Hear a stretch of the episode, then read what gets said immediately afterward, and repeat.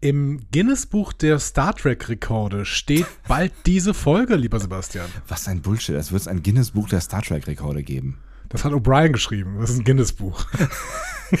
ja, weil das weil Guinness geschrieben hat, mit, mit fünf Guinness im, im Kopf oder was? Ja, genau. Ja, das wissen ja die meisten nicht. Ne? Wer sagt immer so Guinness-Buch der Rekorde? Das ist ja tatsächlich von dieser Brauerei rausgegeben. Warum eigentlich? Warum machen die sowas? Also, kennst du die ich Geschichte? Weiß nicht.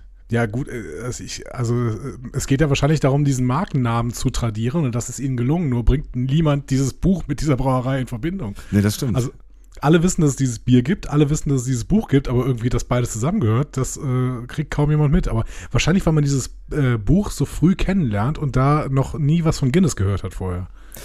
Ja, aber ja, ich, ich, ich überlege halt auch, warum die das überhaupt gemacht haben. Also gibt es irgendwelche Bierrekorde, die da, also ja, wahrscheinlich gibt es, natürlich gibt es Bierrekorde, aber ähm, ja, keine Ahnung.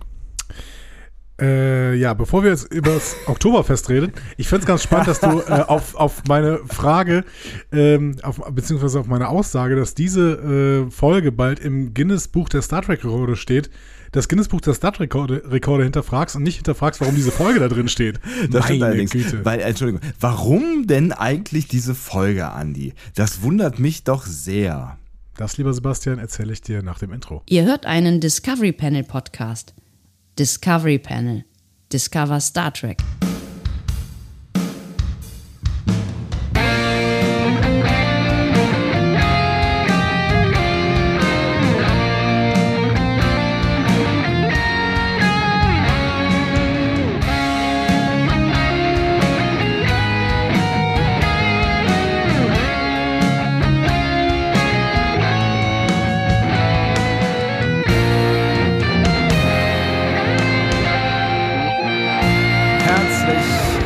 Willkommen. Wir öffnen das Discovery Panel zur fünften Folge der dritten Staffel Star Trek Lower Decks. Sie hört auf den Namen Reflections oder äh, Spiegelbilder, glaube ich auf Deutsch. Ne? Spiegelbild. Das ist absolut richtig, ja. Spiegelbilder, genau. Ja, ja. Spiegelbilder. Auf dem Panel heute Andreas Dom, mein und Gott. Sebastian Sonntag. Musstest du noch kurz überlegen, oder? Ich musste kurz schlucken, tatsächlich.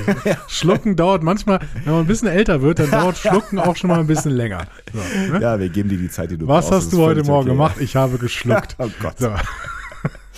Ja. Äh, Sebastian, hast du, hast du das Wochenende gut überstanden? Wir waren auf der Destination Star Trek 2022 für die Leute, die das jetzt im Jahr 2024 hören. Übrigens, ich habe äh, nochmal ja. in unsere allererste Folge, unsere allererste Episodenbesprechung reingehört. Episoden, also nicht das äh, Prologbuch.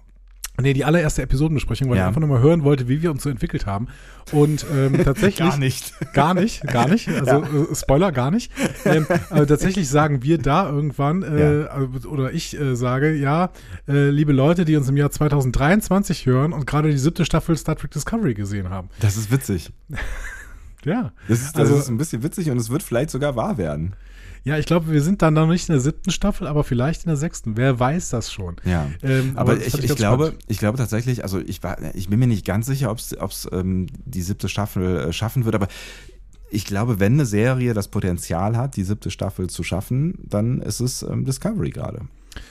Ja, ich glaube auch Lower Decks ähm, und Prodigy kann ich noch nicht beurteilen, aber ähm, ich glaube, dass die beide das schaffen mhm. werden. Ja. Dann vielleicht noch einen kurzen Hinweis an euch, die ihr das im Jahr 2000, was hast du, 24, 26 gehört? hört. Ähm, wir das haben, ist eigentlich, eigentlich random. Kannst, die Seite, kannst du das gerne austauschen. 30, 32, 34. Ja. Wir haben auch über die Star Trek Destination eine Sonderfolge gemacht, ähm, die ihr findet, indem ihr einfach genau da, wo ihr gerade seid, äh, ein bisschen nach unten scrollt und äh, schwupps ist sie da. Genau, und vielen Dank an dieser Stelle. Äh, nicht nur äh, für äh, die Leute, die unter dieser Sonderfolge kommentiert haben. Äh, euch hat es offensichtlich gefallen, dass wir über diese Destination Star Trek gegangen sind. Ja. Das ist doch sehr, sehr schön, dass wir euch damit so ein bisschen äh, Convention-Feeling überbringen konnten und ihr da auch noch so mal ein bisschen was zu sagen konntet. Äh, vielen Dank auch für die Leute, die uns ein Feedback auf unseren Live-Auftritt mit Björn Sülter und Claudia Kern gegeben haben. Ach, schön was, ja. Das war sehr, sehr schön. Und vielen Dank nochmal an Fablecraft Cosplay. Fable, Fablecraft Cosplay. Fable, Fablecraft. Fablecraft vielleicht auch. Fablecraft. Wenn es Englisch ist. Fablecraft. Fablecraft, Fablecraft. ja. Äh, die haben uns nämlich Sauerländer Landbiersenf geschenkt. Und, äh, ja, das sind viele Worte, die irgendwie zusammengesetzt Erstaunliches ergeben.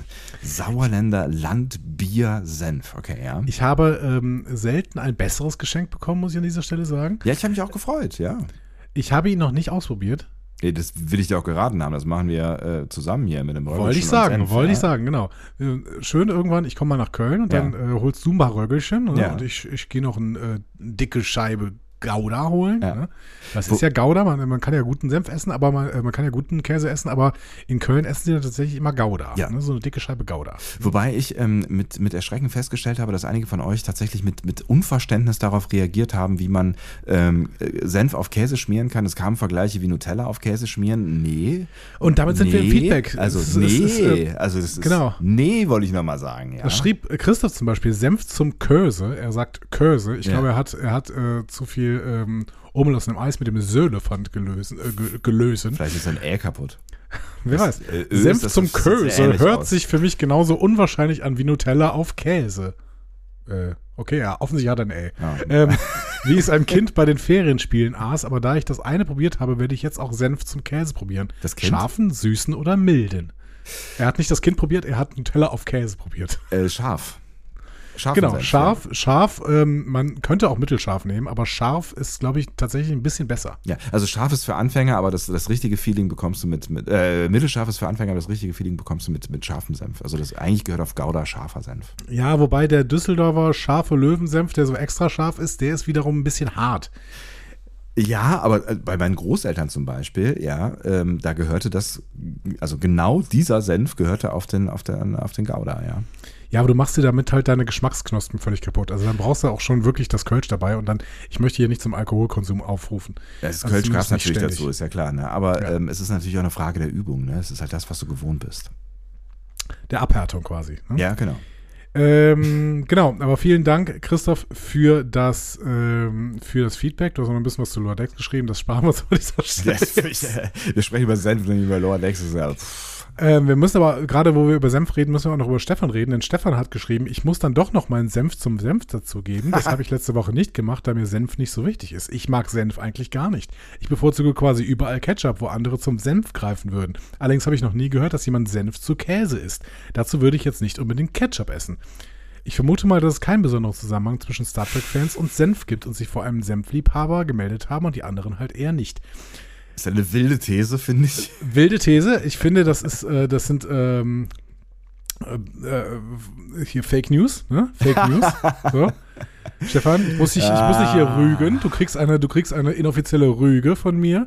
Ähm, und äh, ich möchte weiterhin äh, nicht, dass an dieser These hier gerüttelt wird, dass äh, eine direkte Korrelation zwischen dem Star Trek-Fan-Sein und äh, dem Senf-Fan-Sein besteht. Ich möchte dir, Stefan, dann nochmal kurz irgendwie an, an die Seite springen, weil ich glaube, diese Korrelation ist wissenschaftlich schwer haltbar, aber mir gefällt sie auch ganz gut, ehrlich gesagt. Ausnahmen bestätigen die Regel. Wir müssen eine, eine, eine Fallstudie machen mit mindestens 37.000 Probanden. Ja, und Star dann können wir, ja. Star Trek-Fans natürlich, ja. genau. Wir machen auf der FedCon, wir, wir stellen uns auf der FedCon hin und mit, mit so einem Glas Senf und fragen, nee, wer Röggelchen, möchte. Mit so kleinen Röggelchen-Stückchen, äh, mit oh, so ganz, drauf. Ja. So ganz winzigen Röggelchen mit so einer kleinen Scheibe so, Senf. Genau, und so mit, mit, so einem, mit so einem schönen Party-Piekser oben drin, weißt du? Ja. Ähm, wir hangeln uns beim Feedback jetzt mal vom Senf weg in Richtung Rauchen. Julien schrieb nämlich, uh. Rauchen, ja. Äh, äh, so, wir hatten das, ja, richtig. Rauchen ja, ja. thematisiert mhm. in der letzten Folge und er meint, äh, ich kann mich daran erinnern, dass Quark sich wundert, dass die Menschen des 20. Jahrhunderts für Gift bezahlen, das sie selbst einnehmen. Wenn selbst Quark noch nie was vom Rauchen äh, weiß, äh, gehört hat, beziehungsweise dann ist es wahrscheinlich im ganzen Quadranten in Existenz. Nochmal alles Gute zum vierjährigen Jubiläum. Oh, vielen Dank. vielen Dank dafür. Ähm, ja, aber das ist ja in PK quasi widerlegt, dass es inexistent ist, weil äh, Ruffy raucht. Ja, und kann, Rios. Ähm, ja, genau. Rios ist aber, glaube ich, eher wirklich so eine Nostalgie-Sache. Ne? Aber bei, bei Ruffy ist es zumindest ein Drogenkonsum. Es ist natürlich die Frage, wie viel Kontakt hatte ähm, Quark schon zur zeitgenössischen Erde und vielleicht auch zu Menschen, die eben nicht in, in dieser heilen Star Trek-Welt unterwegs sind oder Starfleet oder Star, was auch immer, ja, Föderationswelt. Ja. Ähm, weil wir, also ja, in Picard das erste Mal erzählt bekommen, dass es quasi andere Schichten gibt, so, ne? Ja, jetzt muss man aber sehen, wer das sagt. Quark, ne? Also du ja. hast gesagt, ja, zeitgenössische Erde, das kann sein, dass er da noch nie Kontakt zu hatte, aber er lebt halt auf DS9 und das, und das schon lang. Und DS9 ist ein Umschlagplatz. Also da werden auch ganz, ganz viele Leute äh, kommen, die eben nicht unbedingt Starfleet sind. Da werden auch ganz viele Leute von der zeitgenössischen Erde äh, hinkommen und der führt eine Bar. Also Leute, der, der muss das Rauchen gesehen haben. Ja, und dementsprechend schon, muss man Julien schon recht geben ähm, dann scheint es eher ein Exotending zu sein. Es ist wie, wie mit dem äh, Senf nicht mögen, wenn man Star Trek mag. Ja. Ähm, das scheint eher ein Exotending zu sein, wenn Quark das noch nie gesehen hat. Ja. Hm. Ja, da ist auf jeden Fall was dran. Ich meine, also wenn, wenn jemand Rauchen gesehen haben sollte, dann irgendwie jemand, der eine Bar in so einem, so einem Outpost hat. Aber ja, wie erklärt man dann Raffi, ne? Also meinst du, Raffi ist wirklich einfach. Ich meine, sie, sie, sie ist halt ein äh, Revoluzer? Ja. Ein Hippie? Nee, aber sie, nee, sie ist halt abgestürzt, ne? Nachdem sie aus der Sternenflotte ausgetreten ist. Ja, aber du hast ja auch recht. Ich meine, ne, auf, auf, auf DS9 werden wahrscheinlich viele irgendwie fragwürdige. Auf deiner Seite musst du halt auch irgendwie ein Raumschiff haben, um da hinzukommen, ne? Ja, gut, oder um Frachter anheuern, ne? Hm. Bei Cassidy Yates. Oh ja, aber die sind, die, das sind alles bestimmt äh, wunderbar intakte Menschen, die bei Cassidy Yates arbeiten. Auch vom Marquis raucht keiner, ne? Alles komisch so. Weil ähm, es die Bad Guys sind, oder was? Ja, eben. Die Bad Guys die rauchen ja immer. Ja. Wo ist der Marlboro-Mann mit Star Trek? Den gibt es auch nicht. Ähm, Tau Tau meinte noch etwas zu ähm, unserer Diskussion, beziehungsweise unserer so ein bisschen, ähm, ja, wir haben es angesprochen, dass äh, es Nacktheit in dieser Folge gab. Ach so, ne? Also ja. diese, diese ausgezogenen Mariner und Tandy, äh, die Bäumler retten. Ja. Und, ähm, Fand ich ganz sie, spannend, was sie geschrieben sie, hat, ja. Genau, sie hat sich ein mhm. bisschen lustig gemacht, muss man sagen. Ja. So zwischen, liest man zwischen den Zeilen so. Äh, sie meinte halt, ja, Nacktheit ist nicht per se problematisch. Und interessant, interessanterweise höre ich in vielen Besprechungen verschiedener Podcaster, in Klammern ja, männlich, dann oft eine Problematisierung und unsichere Ablehnung von sexuellen Inhalten, Körperbetonung. Eine unsichere Ablehnung finde ich gut. Ja, genau. Also ja. Ähm, äh, das Schöne ist, dass sie, glaube ich, dann den Punkt macht, den ich auch versucht habe zu machen, aber es natürlich wieder nicht sinnvoll ausdrücken konnte. Ja, unsicher. Ähm, das ist unsicher ausgedrückt. Genau, unsicher ausgedrückt, genau. Ähm, sie meinte dann, die Frage ist doch, wie wird etwas dargestellt und zu welchem Zweck? Dient mhm. es einem inhaltlichen Zweck oder soll nur die Zuschauerschaft vor den Fernseher gelockt und gehalten werden? Wird der Male Gaze bedient oder ist die was auch immer Darstellung natürlich in der Handlung äh, natürlich und in der Handlung logisch. Ja. In diesem Fall empfinde ich das so. Das Einzige, was sie spontan zur Hand hatten für ein Rettungsseil, waren ihre Uniformen und wie bereits in früheren Lower Decks Folgen nutzen sie diese eben mal zweckentfremdet. Hättet ihr euch auch so schwer getan, wenn Mariner und Bäumler Tandy auf diese Art gerettet hätten? Stellt sie zur Frage. Ja, ähm, ach, so schwer getan habe ich mich ja ehrlich gesagt gar nicht. Ne? Ich habe nee. mich, hab mich nur ein bisschen gewundert, also dass das, ja. dass das genau so passiert, wie es passiert, weil man hätte es ja auch anders schreiben können. Ne? Ähm, ähm, Ach, ich finde, also ich finde, ich finde gar nicht, dass wir da, also ich habe, ich habe äh, tatsächlich kein Problem mit mit äh, Nacktheit, die begründet ist. Ob die jetzt an der Stelle begründet ist, kann man finde ich so ein bisschen hinterfragen. Aber äh, ich fand diese Szene jetzt auch jetzt, ne, es war jetzt offensichtlich auch kein ähm, kein Phishing for äh, Nudity. Nudity, so irgendwie, ja. ne? Aber ähm, es war jetzt halt auch keine, keine Szene, die äh, mit, mit ihrer sexuellen Stärke eine Beziehung untermauert hat oder sowas, ja. Also, nein, nein, ne? genau. Nee, also ähm, Tao Tao grenzt das ganz klar ab von anderen Szenen. Die äh, schrieb dann noch im, in einem weiteren Abschnitt, Abschnitt etwas weiter unten. Muss ein weiblicher Charakter sich allerdings aus einem hanebüchenden Grund ausziehen und die ganze Serie unkomfortabel bekleidet, unbekleidet sein und wird von der Kamera wie in einem Softporno gefilmt, dann wird nur nach Mel Gaze inszeniert, was für mich leider nur lächerlich ist. Äh, und damit ähm, schielt sie, glaube ich, ein Stück weit auf die Darstellung von Seven of Nine Voyager. Ähm, über die man auch äh, zu Recht äh, diskutieren kann. Ne? Genau, über die kann man sehr zu Recht diskutieren. Aus der heutigen Perspektive natürlich. Wir müssen irgendwo in den 90er Jahren auch mal äh, sagen, dass das halt die 90er Jahre sind. Und äh, das war damals sicherlich nicht richtig, aber es ist irgendwie zeitgenössisch oder zeitkulturell verständlich äh, zu machen. So. Ja, klar. Und es sehen auch nicht alle so. Ne? Zum Beispiel gab es eine, äh, eine ähm, Seven of Nine auf der ähm, Destination, so in einem Seven mhm. of Nine Kostüm, so. Und irgendwie fand ich das dann auch wieder ganz cool. So, also, ne, dass, dass, dass das jemand tut, so und sich offensichtlich darin wohlfühlt. So, ne? Ja, gut, aber das ist wieder Cosplay, ne? Da muss man wieder äh, drüber reden. Das ist, ja, es hat, eine, hat, hat eine Metaebene irgendwie, ne? Ja, ja, genau. Ähm, ja, was könnte man noch aus dem Feedback äh, rausnehmen? Ich fand's äh, noch ganz spannend, worauf, worauf Denele hingewiesen hat. Er hat ja. nämlich äh, uns darauf hingewiesen, dass er in einem Interview gehört hat, dass Detlef Bierstedt, beka Bierstedt bekannt gegeben hat, dass er seinen Job an den Nagel hängt. Oh. Oder gehangen hat sogar. Ne? Und äh, Detlef Bierstedt ist uns vor allen Dingen bekannt als Stimme von äh, George Clooney, ähm, aber auch als Stimme von Jonathan Frakes. Ja. Also er hat den Riker gesprochen. Ja. Ähm, und das ist natürlich für alle, die die deutsche Synchro hören, was ich ja auch quasi bis vor drei Jahren immer noch war, ja. ähm, ist das natürlich ein herber Verlust, weil der Jeff Bierstedt war ein ganz großartiger Synchronsprecher. Ich habe ihn noch öfter mal live gesehen. Er hat früher äh, Prima Vista Lesungen zusammen mit Oliver Rohrbeck gemacht. Ah, cool. Ähm, die haben mir sehr, sehr gut gefallen auch. War nicht ganz so gut wie die von David Nathan und äh, Simon Jäger, aber ähm, auch sehr, sehr toll. Und ähm, ja, jetzt hängt er seinen Job an den Nagel. Er ist natürlich verdient. Ist, ähm, ähm, er hat 35 Jahre lang Jonathan Frakes gesprochen und ich glaube, er ist jetzt knapp über 70. Also das äh, kann man schon mal machen. Ja. Ähm, dann eben in Ruhestand gehen. Aber es ist natürlich auch schade für die äh, dritte Staffel ähm, PK, dass Riker da nicht mehr von Detlef Bierstedt gesprochen wird. Und Denele hofft jetzt, dass es Tom Vogt übernehmen wird, denn der hat Riker schon in Star Trek 8 bis 10 gesprochen. Ah, okay. Mhm. Ähm, genau, das ähm, war noch ein, eine schöne Erwähnung. Ja, so. auf jeden Fall, ja. Ja, das, ich meine, diese Synchronsprecher, die sind ja auch äh, echt wahnsinnig äh, wichtig, so, ne? Also. Ja. Ich habe tatsächlich auch eine Weile gebraucht, um TNG auf Englisch zu gucken, weil ich so an die deutsche Synchro gewohnt äh, war. Gewöhnt, ja, die sind natürlich auch wirklich, wirklich super. Ne? Ja, ja. Wir haben ja auf der äh, Destination Star Trek äh, Sven Plate kennengelernt, ja. ne? also den, äh, den Synchronsprecher von Wesley Crusher. Mhm. Sehr, sehr netter Mensch. Mega, ähm, ja, das war echt genau. witzig. Eine sehr schöne Begegnung irgendwie, ja. Ja. Ähm, und man, man hört es dann auch irgendwann und es ist äh, ganz großartig. ähm, also diese, diese Stimme ist, ist wirklich sehr, sehr eindrucksvoll. Also hat mir gut gefallen, das, das Treffen. Ja. Es ist auch ein witziger Job auf jeden Fall, ja. ja.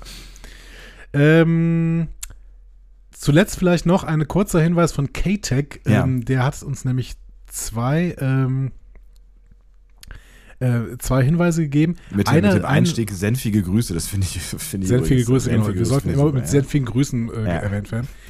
Ähm, er hat äh, sich, boah, was ist denn heute mit meiner Sprache los? Ey? Er hat sich Gedanken gemacht über den Begriff DARF für äh, psychiatrische oder für medizinische Anstalten. Ja. Ähm, und er meinte, die DARF ist sicher so benannt, weil die in TOS besuchten psychiatrischen Anstalten eine Taube im Logo hatten. Ah.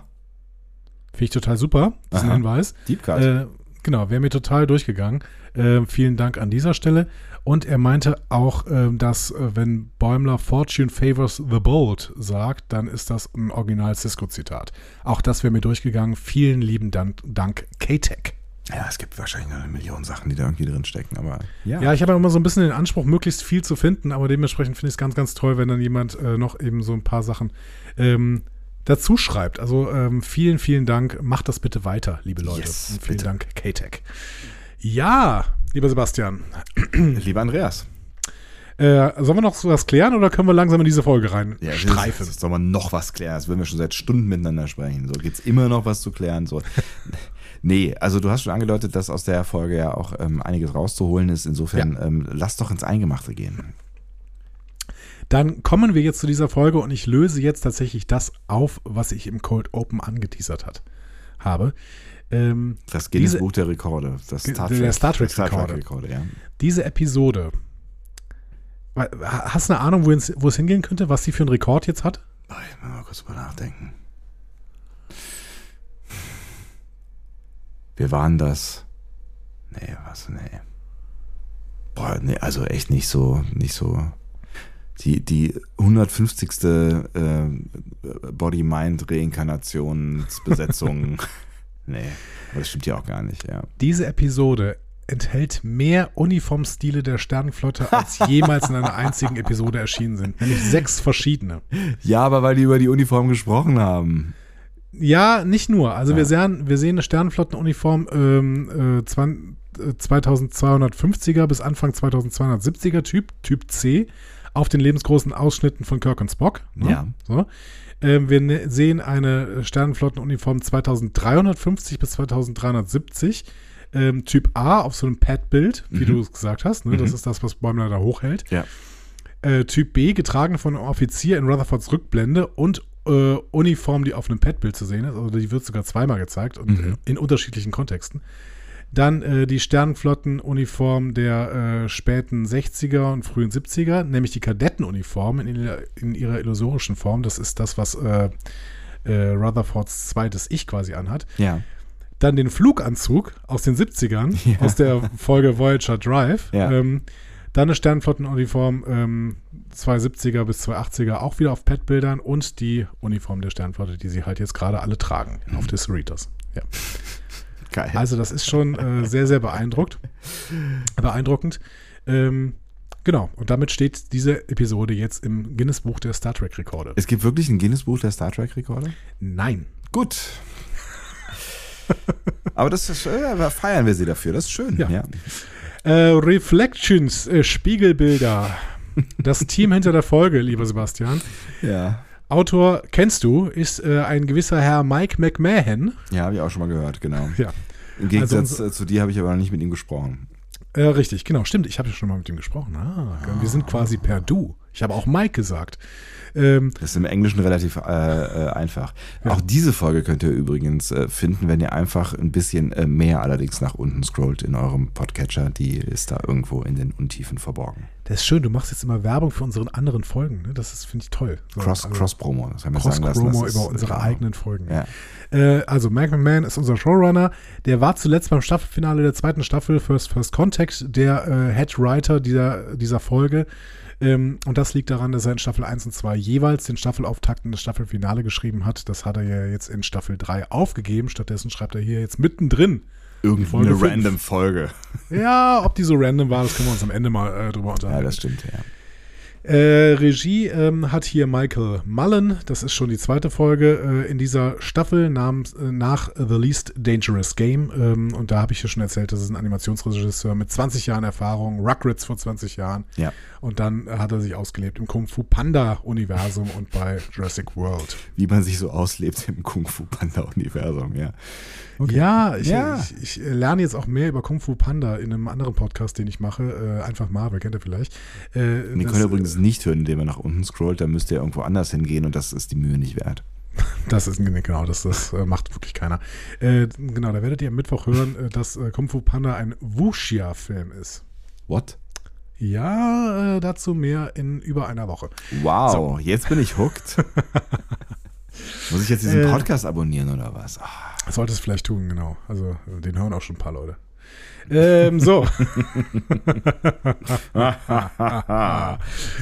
Sebastian, wir gehen von Anfang an jetzt ohne Code Open und so weiter. Wir gehen sofort in die Aufteilung. Wir haben, ich habe nämlich die gesamte Folge in zwei Teile aufgeteilt. Nämlich ja. einerseits, äh, ich habe es genannt, Rutherfords Reise ins Ich. Und ähm, die andere ist Bäumler und Mariner auf Tulgana 4. Ja. Ähm, und am Ende kommt noch ein Epilog, der das beides zusammenführt. Aber wir können erstmal diese beiden ähm, ähm, Stories völlig unabhängig voneinander erzählen. Welche willst du zuerst hören? Ja, dann gehen wir erstmal mit äh, Bäumler und Mariner äh, auf ihren unangenehmen Trip, würde ich sagen, weil ich habe das Gefühl, über Teil 2 äh, wird noch intensiver zu sprechen sein. Spannend, okay. Ähm, ja, dann starten wir tatsächlich mal ausnahmsweise mal nicht mit dem Cold Open, denn das ähm, Bäumler Mariner auf Turgana 4 fängt nach dem Cold Open an. Ja. Wir hören ein Captain's Log von, ähm, von Freeman. Äh, sie liest vor, die Cerritos ist zurück auf Tulgana 4. Woher kennen wir Tulgana 4? Weißt du das noch? Ja, wir waren auf jeden Fall schon da unterwegs und da haben wir auch über die Stände gesprochen da. Ähm, aber ich weiß, ich weiß nicht mehr, was haben wir denn da gemacht? Weiß ich nicht mehr genau. Nee, über die Stände haben wir tatsächlich anhand des Trailers gesprochen. Echt? Äh, für Staffel 3. Oh, du hast recht. Ja, stimmt. Ja, ja, ja, ja. ja.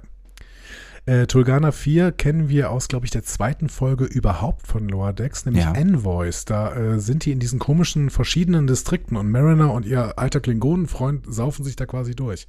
Also, ich glaube, sie saufen nicht offiziell, aber sie sind unterwegs. Sie, sie, ja. sie sind da unterwegs, genau. Ja. Äh, ist aber nicht der einzige Fall, nämlich Bäumlers erste Mission an Bord der Titan führte auch zum äh, Planeten in No Small Parts. Mhm. Und ähm, in Envoys wird auch äh, das Ionenfeld rund um Tulgana 4 schon erwähnt. Okay. Ja. Ähm, warum, warum, genau, warum das, sind das hier nochmal erwähnt? Man kann nicht beamen, nee, man kann nicht fliegen, nee, was war denn da noch? Ähm, Man kommt nicht näher ran, nee. Hat das, Nee. hat das nicht irgendeine Bedeutung, das mit dem Ionenfeld? Die erwähnen das doch irgendwann, oder? Ja, sie erwähnen, dass, also der, ähm, der Fluchtversuch von äh, Rutherford quasi wird dadurch vereitelt. Ah, ja. Ja, egal, da kommen wir ja später noch hin. Also der, der kann sich halt nicht rausbeamen, weil ähm, Tulgana 4 halt dieses Ionenfeld hat, deswegen kann er sich nur auf die Captain's Yacht beamen. Richtig, ja. So. Aber dazu später mehr, möchte ich Dazu sagen. später mehr. Ja, ja, Entschuldigung, ich greife vor. Also der Job auf Tulgana 4 ist äh, relativ simpel. Sie sollen die Stromversorgungssysteme der Föderationskonsulate aktualisieren. Also keine Ahnung, die laufen dann mit dem USB-Stick hin und, und äh, updaten das Ding offensichtlich. Ich, das, So habe ich es verstanden. Ja. Es ist eine so unkomplizierte Aufgabe, dass sie zusätzliche Zeit haben, ähm, um ihr Sternflottenkontingent aufzufüllen. Denn offensichtlich hat jedes dieser Schiffe so einen äh, Auftrag, auch so ein bisschen zu rekrutieren. Und das ähm, muss die Cerritos noch machen, da die haben nämlich zu wenig rekrutiert irgendwie bisher. So habe ich es verstanden. Ja, ich, ich hatte auch, auch kurz überlegt, ob die so, so, so Starfleet Points sammeln, ja, so für jede gute äh, Tat. Mhm. Oder ne, gibt es dann nochmal irgendwie äh, extra Boni, aber offensichtlich ja auch nur für den Captain. Also der Crew ist das ja nicht so wahnsinnig äh, wichtig. Die Crew muss das halt machen. Ja, so, genau. manche, manche Jobs muss man auch nicht hinterfragen, das werden wir auch gleich sehen. ähm, ich fand, Tulgana 4 sieht total seltsam aus vom Orbit. Also hast du dir das mal näher angeguckt? Also ich finde, das, das war, es gab ja so eine, einen so einen schnellen Draufsichts, äh, Mhm. äh, ne, das sah so aus wie so eine, so eine Zeichnung, eine schlecht aufgelöste Zeichnung irgendwie oder so. Na gut, es war halt ein Bild vom Orbit, ne? Da hast Ja. du nicht alles irgendwie so völlig klar. Was ich spannend fand, ist, du hast so eine riesengroße Stadt im Zentrum und äh, davon ausgehend so Siedlungen in Linien, die von der Mittelstadt weggehen. Mhm. Aber wirklich nur so Siedlungen in Linien. Ja. Das sieht total seltsam aus. Aber Auch nicht vielleicht gemütlich. sind wir auch doof. Ja, vielleicht sind wir auch doof und das ist die Zukunft. Ne? Also äh, The Line und so, ne? Neon The Line, die wollen ja auch eine Siedlung in einer Linie bauen. Ähm, vielleicht ist es ja wirklich die Zukunft. Es hat vielleicht Vorteile, die wir nicht verstehen. Hast du das mit Neon The Line dir mittlerweile mal angeguckt? Nein. Es ist so, so ein Projekt von Saudi-Arabien. Habe ich dir mal irgendwann davon erzählt oder was? Nein. ich glaube nicht. Okay, gut. Also äh, ein Projekt von Saudi-Arabien, das sie auch angefangen haben schon zu bauen. Es ist tatsächlich eine Stadt, die 170 Kilometer lang sein wird. Was? Ähm, und total schmal, irgendwie so, so 100 Meter äh, schmal. So. But why? Also 170 Kilometer, ja, ähm, weil das, ähm, das wird quasi eine ähm, CO2-neutrale Stadt. Und ähm, diese 170 Kilometer kannst du dann irgendwie 20 Minuten von der einen Seite auf die andere reisen, weil da drunter irgendwie die ganze Zeit so eine Bahn fährt. Da sind keine Autos zugelassen in the line. Ähm, und äh, du hast dann eben verschiedenste, ähm, verschiedenste ähm, Ebenen, auf denen dann verschiedenste Sachen äh, stattfinden werden. Unfassbar. Ähm, ich schaue mir gerade Bilder an. Außen ist es quasi verspiegelt, Ja. äh, beziehungsweise ich schätze auch, dass das irgendwie Solarpaneele sind, die dann irgendwie auch den Strom erzeugen oder sowas. Also es ist ein total spannendes ähm, städtebauisches Projekt, Und die- städtebauerisches Projekt. Bauliches könnte man sagen. Ähm, und, Baulich, danke, ja. Und die, und die bauen das wirklich? Die bauen das wirklich, ja. Die haben da, glaube ich, vor zwei Jahren schon mit angefangen, äh, das Ding tatsächlich zu bauen. Ist natürlich dann auch wieder problematisch, weil es ist Saudi-Arabien. Äh, problematisch ist Saudi-Arabien sowieso wegen dieses komischen Kronprinzen, der Leute in der ähm, Botschaft von der Türkei zerstückeln lässt und einfach ja. auch mal ziemlich, ziemlich viele äh, Leute enthaupten lässt und sowas. Und äh, natürlich ist auch dieses, äh, ähm, dieses The Line nicht so richtig ähm, unkompliziert, weil Ja. dann irgendwie auch ähm, äh, so, so Leute, die da halt leben, irgendwelche Nomadenstämme oder sowas, einfach dann, die werden halt nicht gefragt. Hier wird jetzt einfach The Line hingebaut. Ähm, aber jetzt mal nur das Projekt an sich finde ich total faszinierend. Also man kann sich da mal ein bisschen auf dieser Homepage aus, ähm, austoben. Da wird so ein bisschen was dargestellt. Das ist natürlich alles Promo, aber ähm, es ist schon spannend, wie die Vision aussieht. Ach, das wird dann richtig, also so eine richtig hohe verspiegelte Mauer und das wird dann richtig fett mehrgeschossig, also Wolkenkratzermäßig. Crazy Ja, shit. aber, aber halt nicht so, nicht so, nicht so super urban. Das heißt, du wirst da schon sehr, sehr viel Grün drin haben. So. Und halt mitten in der Wüste. Also es ist schon spannend, äh, zumindest auch was Energieeffizienz zum Beispiel angeht. Ja, es ist natürlich auch spannend, was die, was die, ähm, äh, also die werden sich ja da auch Gedanken über den Klimawandel und sowas machen, ne? Und ich meine, das sind ja Flecken ähm, unserer Erde, wo es wahrscheinlich in 20, 30 Jahren spätestens schwierig wird zu leben, weil du hast da ja heute schon irgendwie über 40 mhm. Grad, ne? Ähm, und lass die Erde mal drei Grad wärmer werden oder vier, äh, ne, dann hast du dann bist du bei 50 Grad oder so, ne? Deswegen haben die sich auch ganz viele, ähm, ja, ganz viel Expertise eingekauft. Da kann man nur immer so gucken, wer so die äh, Leute äh, sind, die die entsprechenden Projekte leiten. Also es gibt so ein Water Project und es gibt so ein äh, Energy Project und sowas. Und da sind dann auch oft, äh, da sind auch Deutsche dabei zum Beispiel, die ja. Äh, sowas da leiten. Also es ist ein total spannendes Projekt. Guckt euch das mal an. Neom the Line. Ja, also N-E-O-M, ne? Neom und dann einfach the Line wie die Linie. Verrückt, wirklich ähm, verrückt, ja. Genau, also vielleicht so wird sowas auf Tulgana 4 gebaut. so. Oder ist das schon gebaut worden? Ja. Sieht ein bisschen so aus, ja. Ähm, zuletzt äh, über dieses Stardate muss man auch eigentlich noch ein bisschen reden, weil das ist ein bisschen seltsam. Ja. Denn es ist eine niedrigere Zahl als äh, vor zwei Episoden in Mining the Minds Minds. Hä? Ähm, ja, jetzt haben wir nämlich 5000, äh, also 58.345 und damals, ähm, ja, ähm, nee. Whatever. So, also es ist irgendwie, irgendwie passt das irgendwie nicht zusammen. Ja. Ähm, keine Ahnung. Muss man sich nochmal genauer angucken, das mit den Sternzeiten. Mach das, selber, mach das halt selber. Ja. ja. keine Ahnung, ich verstehe das alles mit den Sternzeiten nicht. Und ähm, dann habe ich mal ein bisschen mich bei Memory Alpha durch Strange New Worlds geklickt und da stimmt auch alles mit den Sternzeiten nicht. Das ist irgendwie alles seltsam. Da muss jetzt endlich mal ein Projekt herkommen und sagen, wie berechnet man Sternzeiten? Und dann werden die halt irgendwie von jemandem, keine Ahnung, von Frag Zander unter jedes Stardate, unter jedes, unter jeden Captain's Log nochmal durchge, äh, drunter geredet. Ne?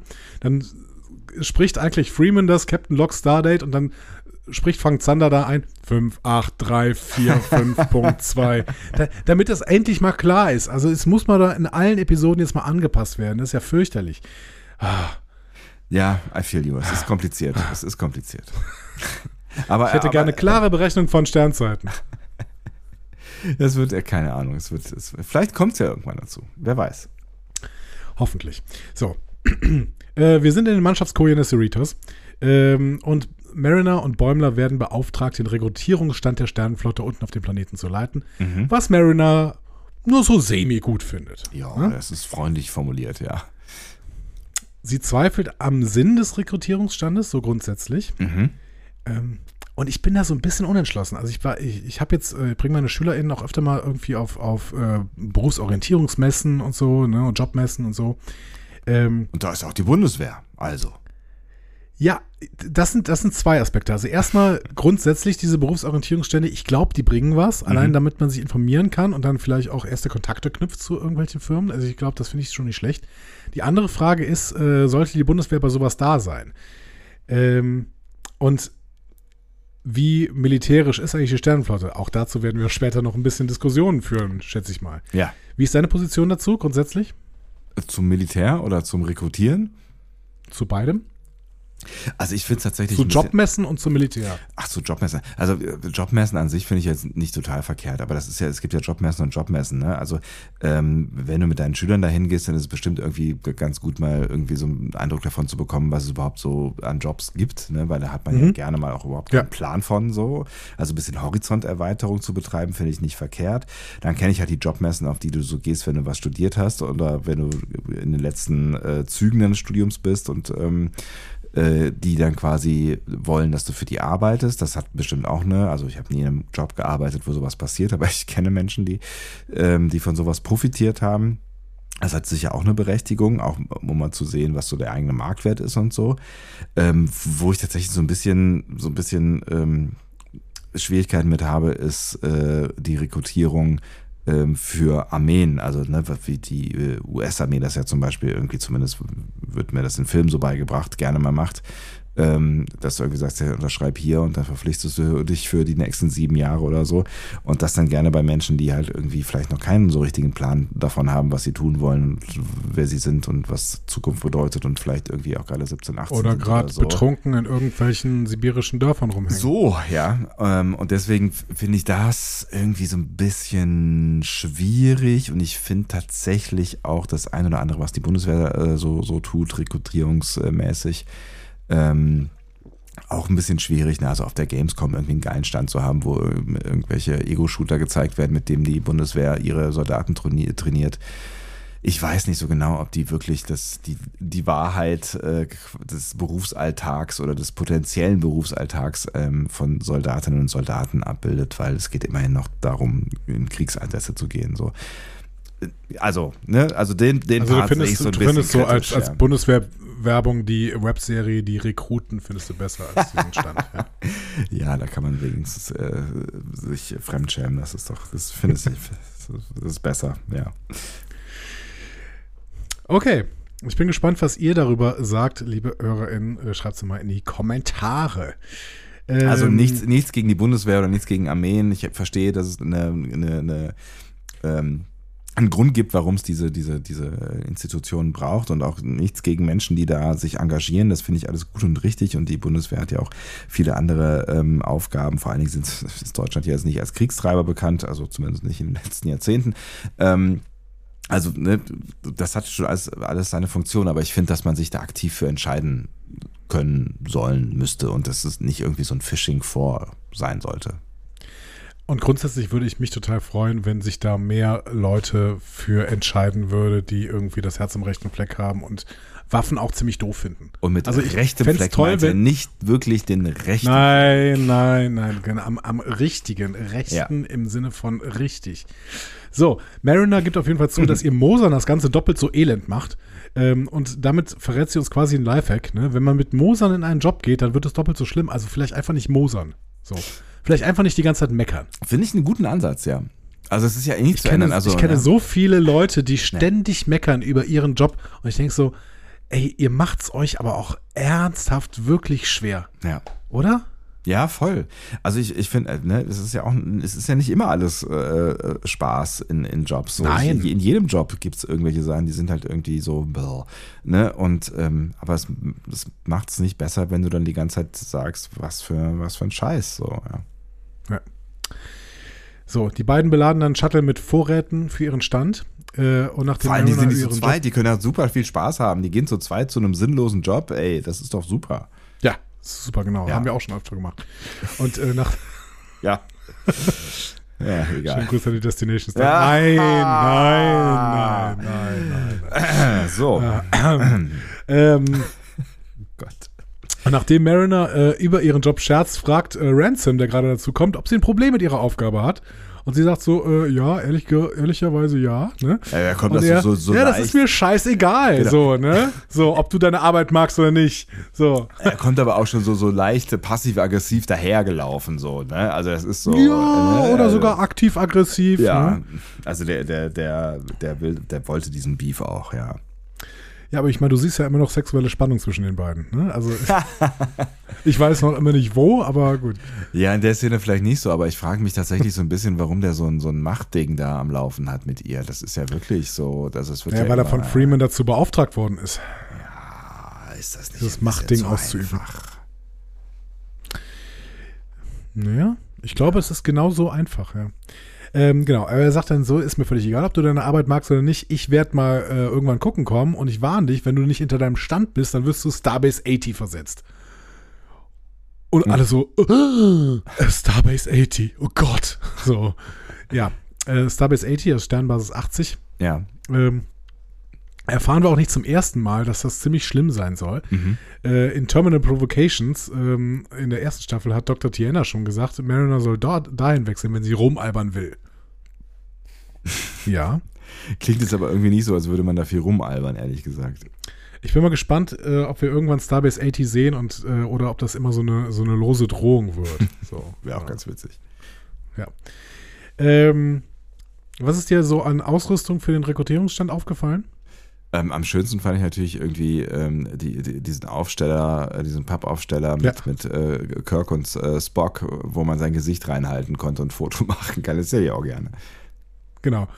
Ähm, hast du gesehen, wovor die stehen? Nee, tatsächlich nicht. Das ist nämlich ein TOS-Bezug und wir wollen ja demnächst uns noch ein bisschen weiter in TOS reinarbeiten. Ne? Das ist ein ähm, Insider für alle, die äh, auf der Star Trek Destination im Publikum saßen bei unserem Panel. Ja, genau. Grüße an euch drei. Ähm, Kirk und Spock, die stehen vor einer Horta. Der Bezugspunkt ist Devil in the Dark. Horta rettet ihre Kinder. Mhm. Horta, Horta, Horta. Die Folge hast du offensichtlich nicht mehr auf dem Schirm. Horta, Horta, Horta. Was ist denn nochmal eine Horta? Das ist so ein, so ein, äh, so ein großes Gehirn, aus, sieht aus wie ein riesiges Gehirn, was durch so eine Grube, äh, durch so eine, so eine Mine gekrochen ist. Ah, ja, ich sehe, ich sehe Bilder davon, alles klar. Ja. Und da stehen die vor, genau.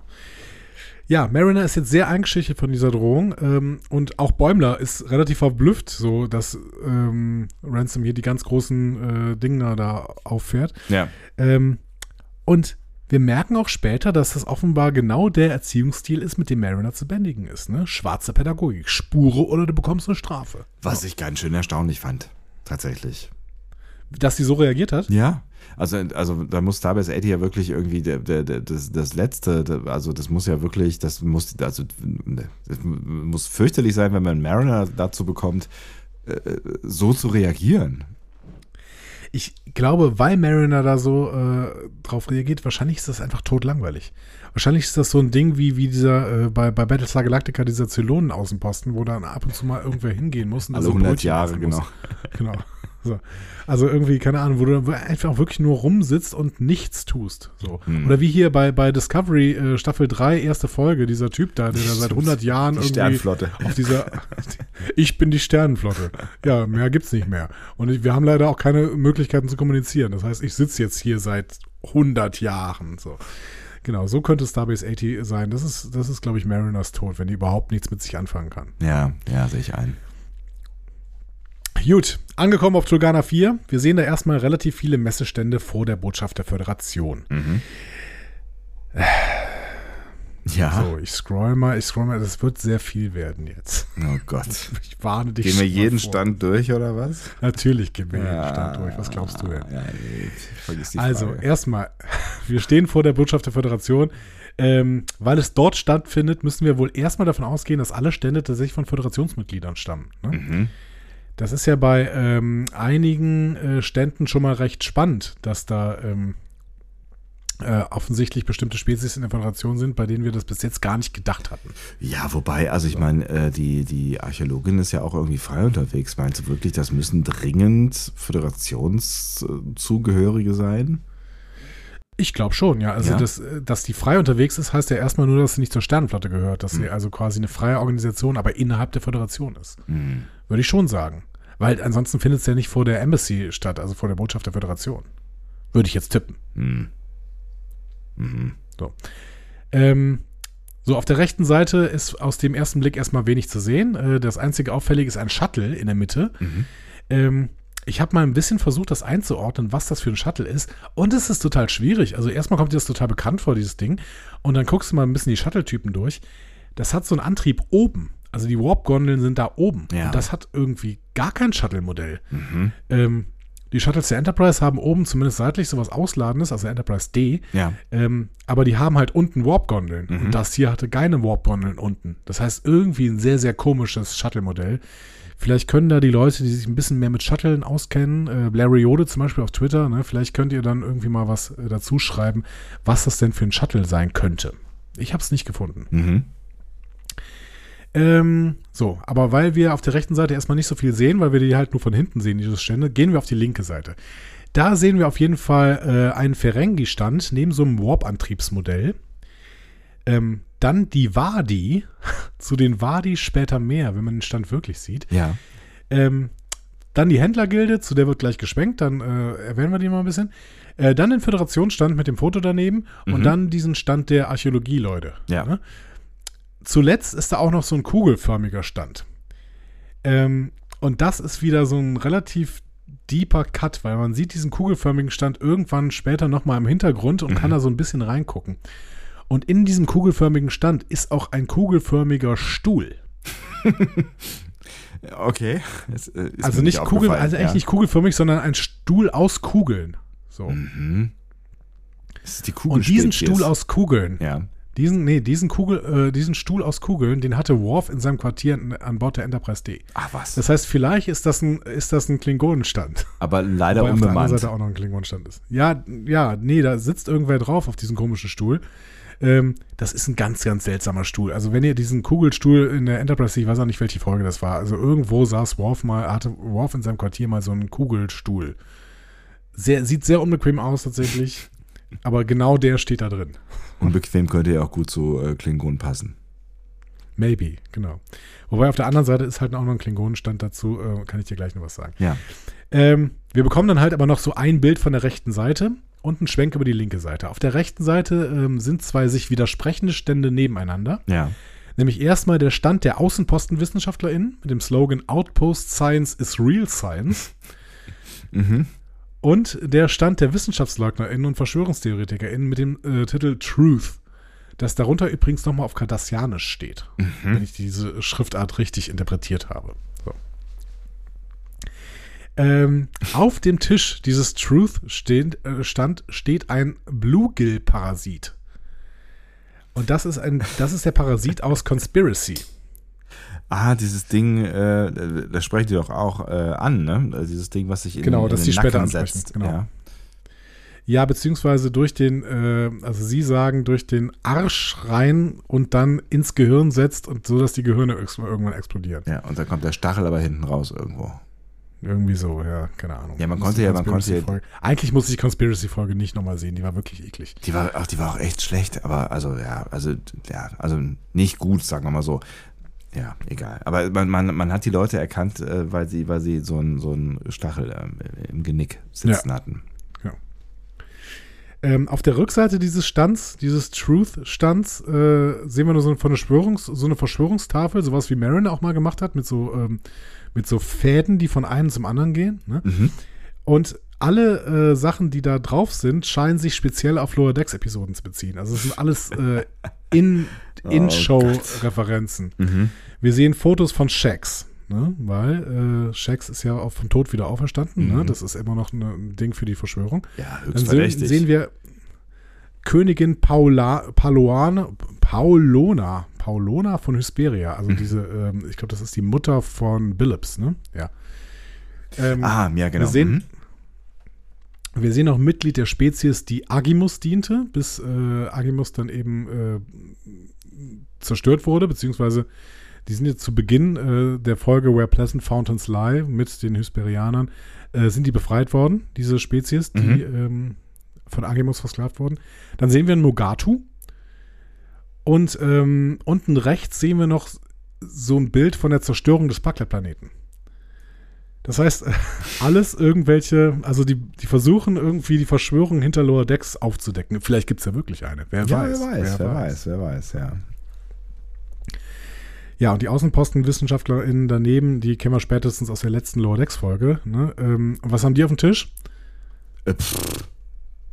Äh, äh, pff. Tell me. Crystals! Echt?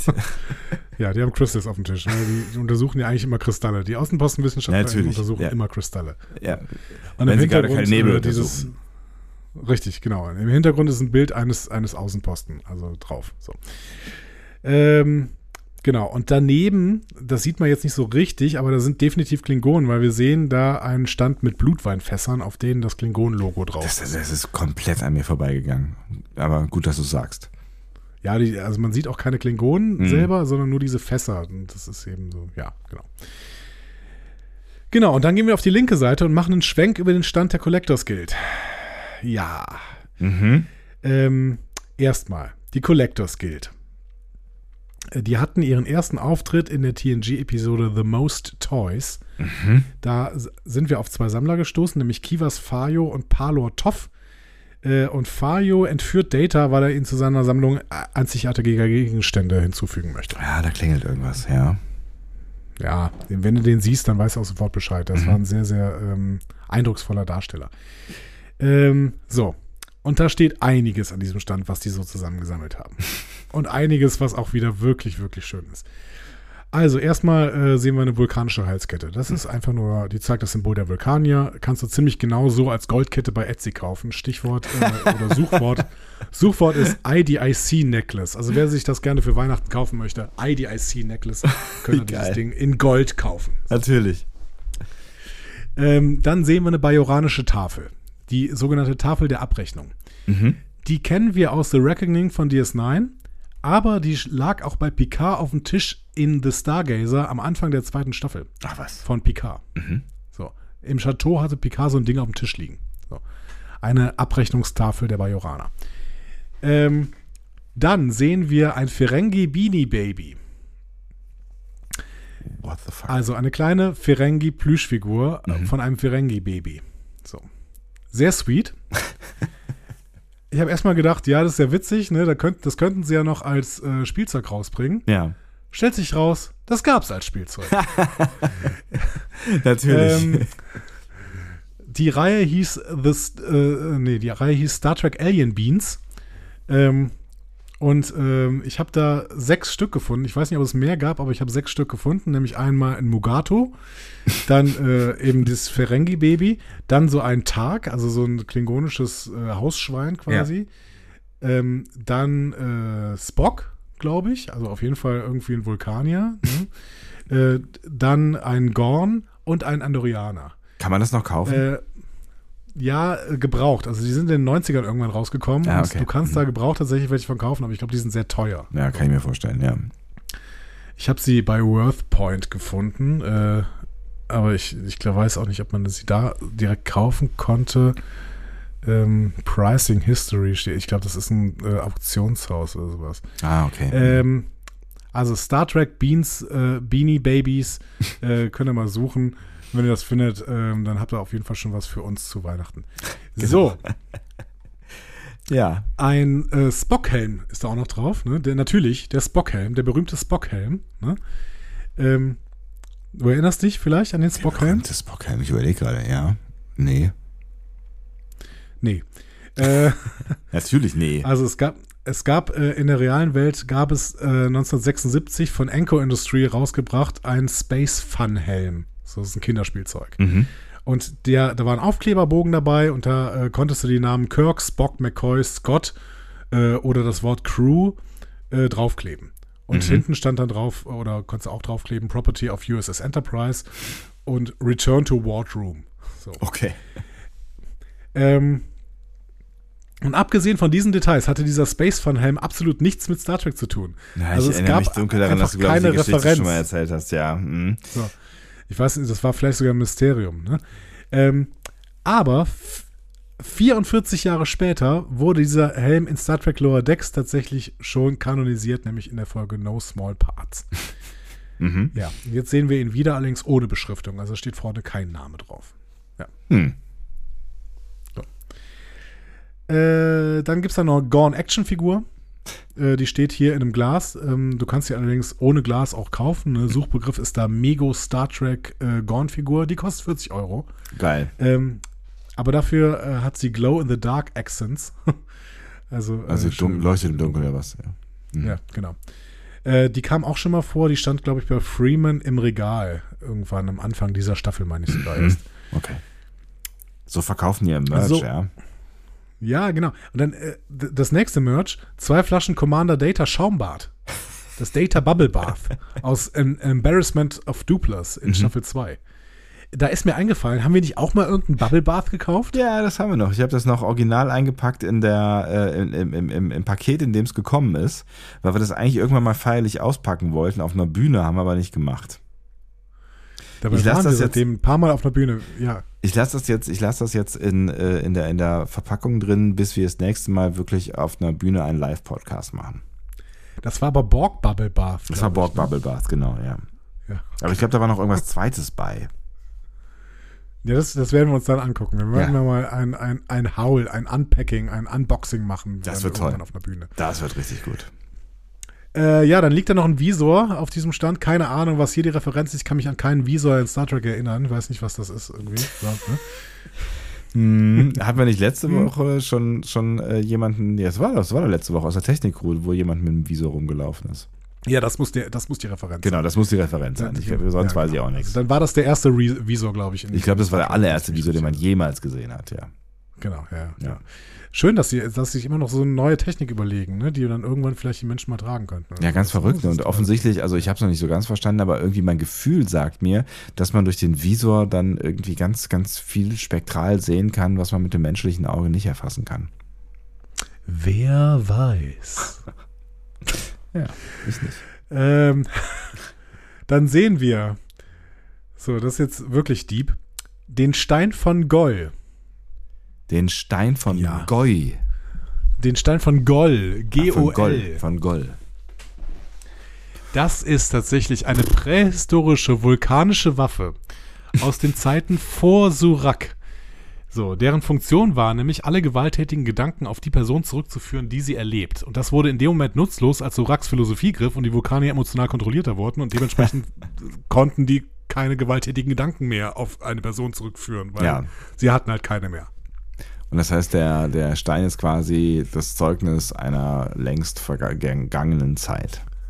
Exakt. Und ähm, uns, würde da, uns wurde diese Waffe in Gambit bei TNG ähm, gezeigt. Da wurde das nämlich vom Vul Vulcan Isolationist, oh Gott, was für ein Wort. vulkanische, der, die vulkanische Isolationismusbewegung, ja. äh, von der wurde das aus dem Museum gestohlen ähm, geriet dann in die Hände der Romulaner. Mhm. Und die Romulaner konnten das Ding natürlich noch einsetzen, und zwar gegen Picard. Der konnte aber widerstehen, weil er vulkanisch kann. Lange Geschichte, guckt euch die Doppelfolge Gambit an bei TNG. Okay. Ähm, spannend ist, am Ende dieser Folge, Gambit 2, hat ja. ein Minister Picard versprochen, dass das Ding zerstört werden würde. Und jetzt ist es hier am Stand. so. Was ist in der Zwischenzeit passiert? Tja, wir werden es irgendwann sehen in äh, Star Trek The Stone of Gaul. Äh, die neue Serie, ne, egal. Ich würde es gucken. Ähm, so, dann sehen wir noch ein Cardis Scott Spielbrett. Ähm, ja. Kennen wir aus Voyager. Ne? Tilly und Detmar auf der Discovery haben das Ding auch, haben das auch gespielt, Cardis ja. Scott. Ähm, Tilly soll da auch unglaublich gut drin sein und Ariam war die einzige, die sie geschlagen hat. Ähm, aber eigentlich kennen wir Cardis Scott äh, von der Voyager. Äh, Seven spielt ne? das mit, ja, Seven spielt das mit Naomi Whiteman und dann äh, fängt Neelix irgendwann an, Neelix mit ja. Naomi zu spielen. Ja. Und Neelix spielt dann noch mit ein paar anderen Leuten irgendwie. Ja. Genau. Ja, am Rand lehnt noch ein klingonisches Schwert. Ähm, das äh, sieht aus wie ein paar klingonische Schwerter, die Worf in seinem Quartier immer hatte. Mhm. Und dann sehen wir noch in so einer Vitrine so einen Dyktak-Dolch. Den kennen wir mittlerweile immer besser, weil er eigentlich immer auftaucht, wenn Klingonen angeteasert werden sollen. Äh, so ein paar äh, Sternflotten-Badges. Im Hintergrund noch ein sehr schöner, äh, ein sehr schöner Verweis, nämlich ein abstraktes Gemälde, das Spot zeigt. Und dieses Gemälde hat Data gezeigt, äh, ge ge gemalt. Also er hat seine Katze gemalt. Ja, ich In der mich, Folge ja. Inheritance. Ja. Vielleicht haben die, ähm, die die Überreste der Enterprise D geplündert. Ja, offensichtlich. Ja. Also die, die, waren, die waren bestimmt äh, am Absturzplatz und haben dann einfach äh, sich da alles rausgeholt. Ähm, aber sie hatten auch, sie waren auch an ganz anderen Stellen, denn äh, das letzte, was man da sieht, ist Barlocks Steuergerät. Also in The Corbomite Manöver, TOS-Folge, mhm. gibt es ja Barlock, das ist so ein kleiner, äh, dicker Junge, der ähm, Herrscher über den Planeten ist. Mhm. Und der lehnt die ganze Zeit auf so einer Laterne. Und das Ding sieht man da am Stand. So. Und das war ursprünglich tatsächlich eine Kerzenlaterne, die eigentlich von Malcolm Leland entworfen wurde. Das ist ein Modernist, der ganz viele ikonische Ausstattungsgegenstände entworfen hat. Also auch äh, so, keine Ahnung, so Sachen, die du dir halt für, dein, für deine Bude kaufen kannst, so, mhm. äh, aber unglaublich teuer sind. Und äh, von dem war es eigentlich eine Kerzenlaterne, die hat sich Star Trek einfach genommen und hat die einfach in eine Folge gestellt. Und jetzt wurde diese, dieses Ding halt äh, hier nochmal aufgenommen. Ja. Okay, ja. das, äh, das war eine Menge. Wunderbar. Das war eine Menge, ja. ja. Aber äh, es wird nicht die letzte Aufzählung in dieser äh, Folge gewesen sein. Ja, so, wir gehen jetzt mal zu Mariner und Bäumler. Die haben ihren Stand mittlerweile aufgebaut. Ja. Ähm, und Mariner versucht jetzt sehr, sehr enthusiastisch die Aufmerksamkeit der Passanten auf sich zu ziehen, ähm, weil sie eben nicht zur Sternenbasis 80 gehen möchte. Ja, was hm? äh, Bäumler doch äh, irritiert. Ja, genau. Bäumler hat sich gedacht, er macht sich da irgendwie einen lauen Tag, hat sich da die Stargazer äh, noch auf den Tisch gestellt. Ne? Mhm. Also übrigens die Original-Stargazer, ne? also nicht die Stargazer aus PK, sondern die Stargazer, ähm, äh, auf der PK mal gedient hat irgendwann, ne? Constellation Class. Ja, also nicht die Original-Stargazer, ähm, sondern ein Modell davon. Ne? Ja, genau. Also, ja, natürlich ein Modell. Ja, genau. Ähm, aber ein Modell der Original-Stargazer, so rum. Ja, ja. Ja, und dann kommt so ein Tellerit vorbei, der ist gerade Ratte am Spieß, ne? Und fragt, ja, äh, muss man jetzt zur Sternflottenakademie gehen, um so am Schiff zu arbeiten? Und Mariner sagt, nee, Ach, kein Problem. Ja, so, ne? Einstieg. Ähm, und es gibt noch so eine Option, dass du einfach dann in der Transporter Bay arbeitest, dann musst du vorher zum Starfleet Technical Service äh, auf die Akademie auf dem Mars. Und ich so, okay. Und das wurde ja. tatsächlich mal in TNG erwähnt, aber nur auf so einem Okudagramm, also nur auf so einem Display wurde das mal gezeigt, in Eye of the Beholder. Ähm, da wurde gezeigt, dass es den Starfleet Technical Service, äh, die Starfleet Technical Service Academy auf dem Mars gibt. Witzig.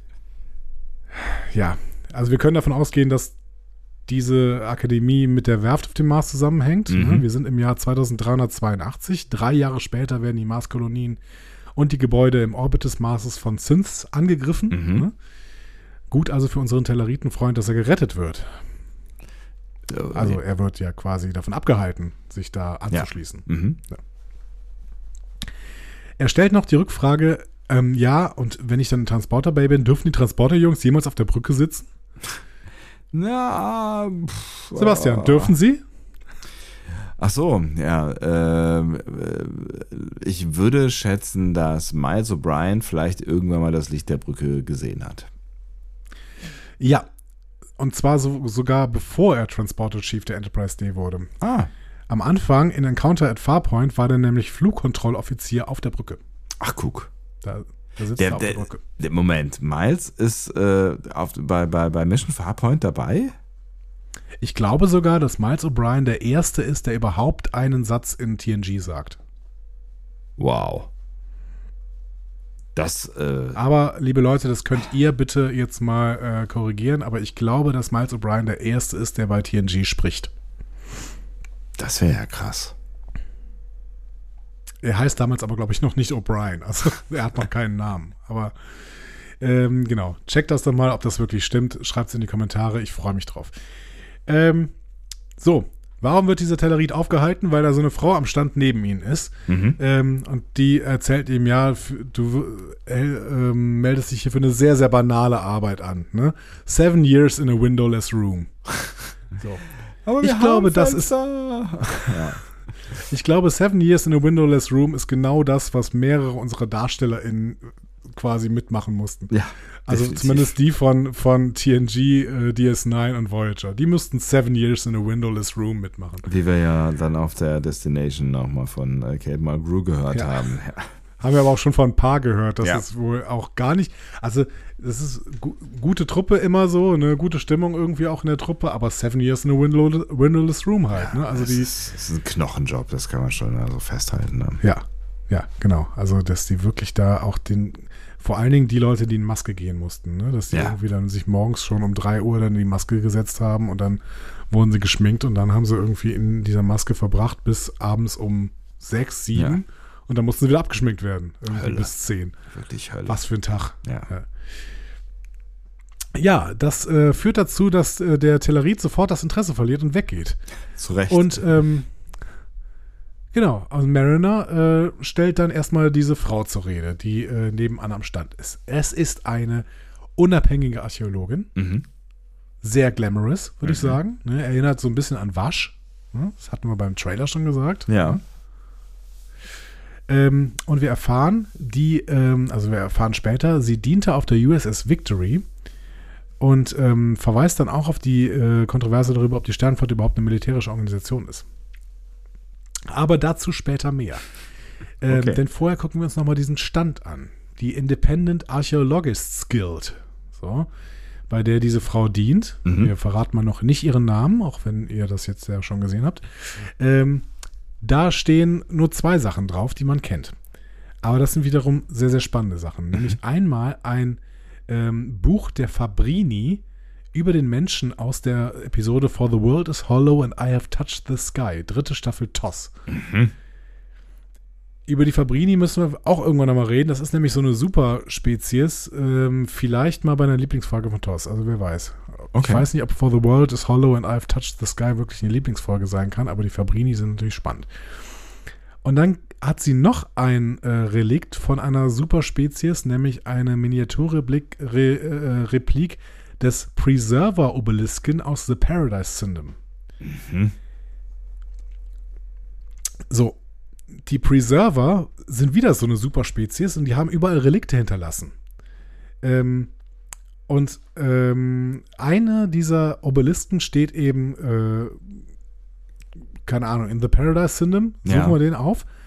Ähm, wir haben aber noch einen gesehen. Und zwar in der dritten Folge von Discovery. Ach was. Kontext ist for Kings. Ja.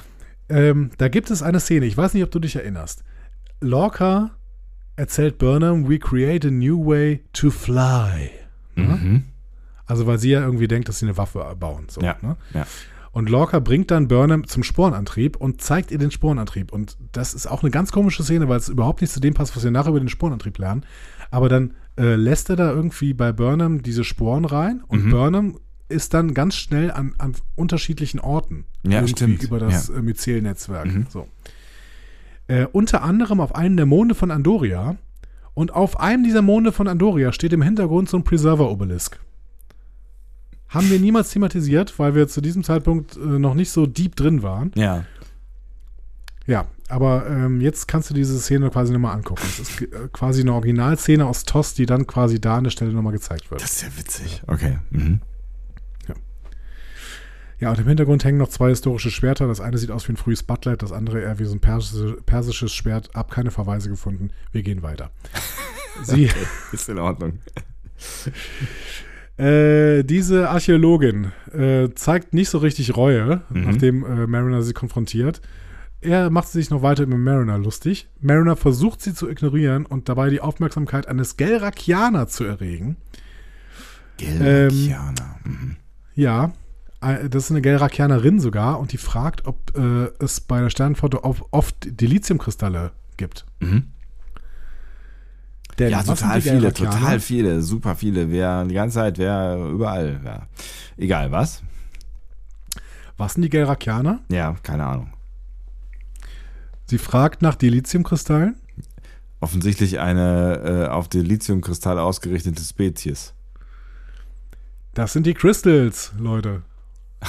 Das sind die Crystals? Das, das ist, nein, das, die Gelrakianer sind die vom Planeten, Ach, echt? Da, wo die mit den Crystals. Ach, da. wirklich? Crystals. Okay. Crystals! genau, deswegen hat die Bock auf Kristalle. So, oh, hab ich nicht gerafft. Scheiße. Okay. ähm, ja, Mariner macht da ne, übrigens noch ein paar Sprüche, um diese Gelrakianerin überhaupt zum, zum Stand zu bekommen. Ähm, sie sagt unter anderem, bereiten Sie sich auf die Warp 10 Excitement vor. Also prepare for the Warp 10 Excitement. Mhm. Auch das ist eine Anspielung. Es tut mir total leid. Also es ist, diese, ist diese ja Folge unfassbar. ist extrem voll. Das ist, das ah. ist nämlich der Werbespruch für den Roman von Star Trek 2 The Wrath of Khan. Da stand da drunter. Star Trek 2 The Wrath of Khan, prepare for Warp 10 Excitement. Dabei gibt es doch gar nicht Warp 10. Ja, das erfahren wir später. Ähm, sie erzählt dann auch noch, äh, ja, äh, Discover the Undiscovered Country und das ist natürlich eine äh, deutlichere Anspielung ne, mhm. auf äh, Undiscovered Country. Ich glaube, sie äh, versucht auch noch den, den Toss-Spruch, ne, irgendwie ähm, Boldly Go by No Man Has Gone Before, das hat sie ja irgendwie auch da ein bisschen ver verwurstet. Also jeder einzelne Satz, jedes einzelne Bild ist hier eine Anspielung. Also Unfassbar. ich meine, die haben sich so ausgetobt. Ja, Mike McMahon offensichtlich, weil äh, ja. ja. der, der findet hier wieder zu alten Wurzeln zurück.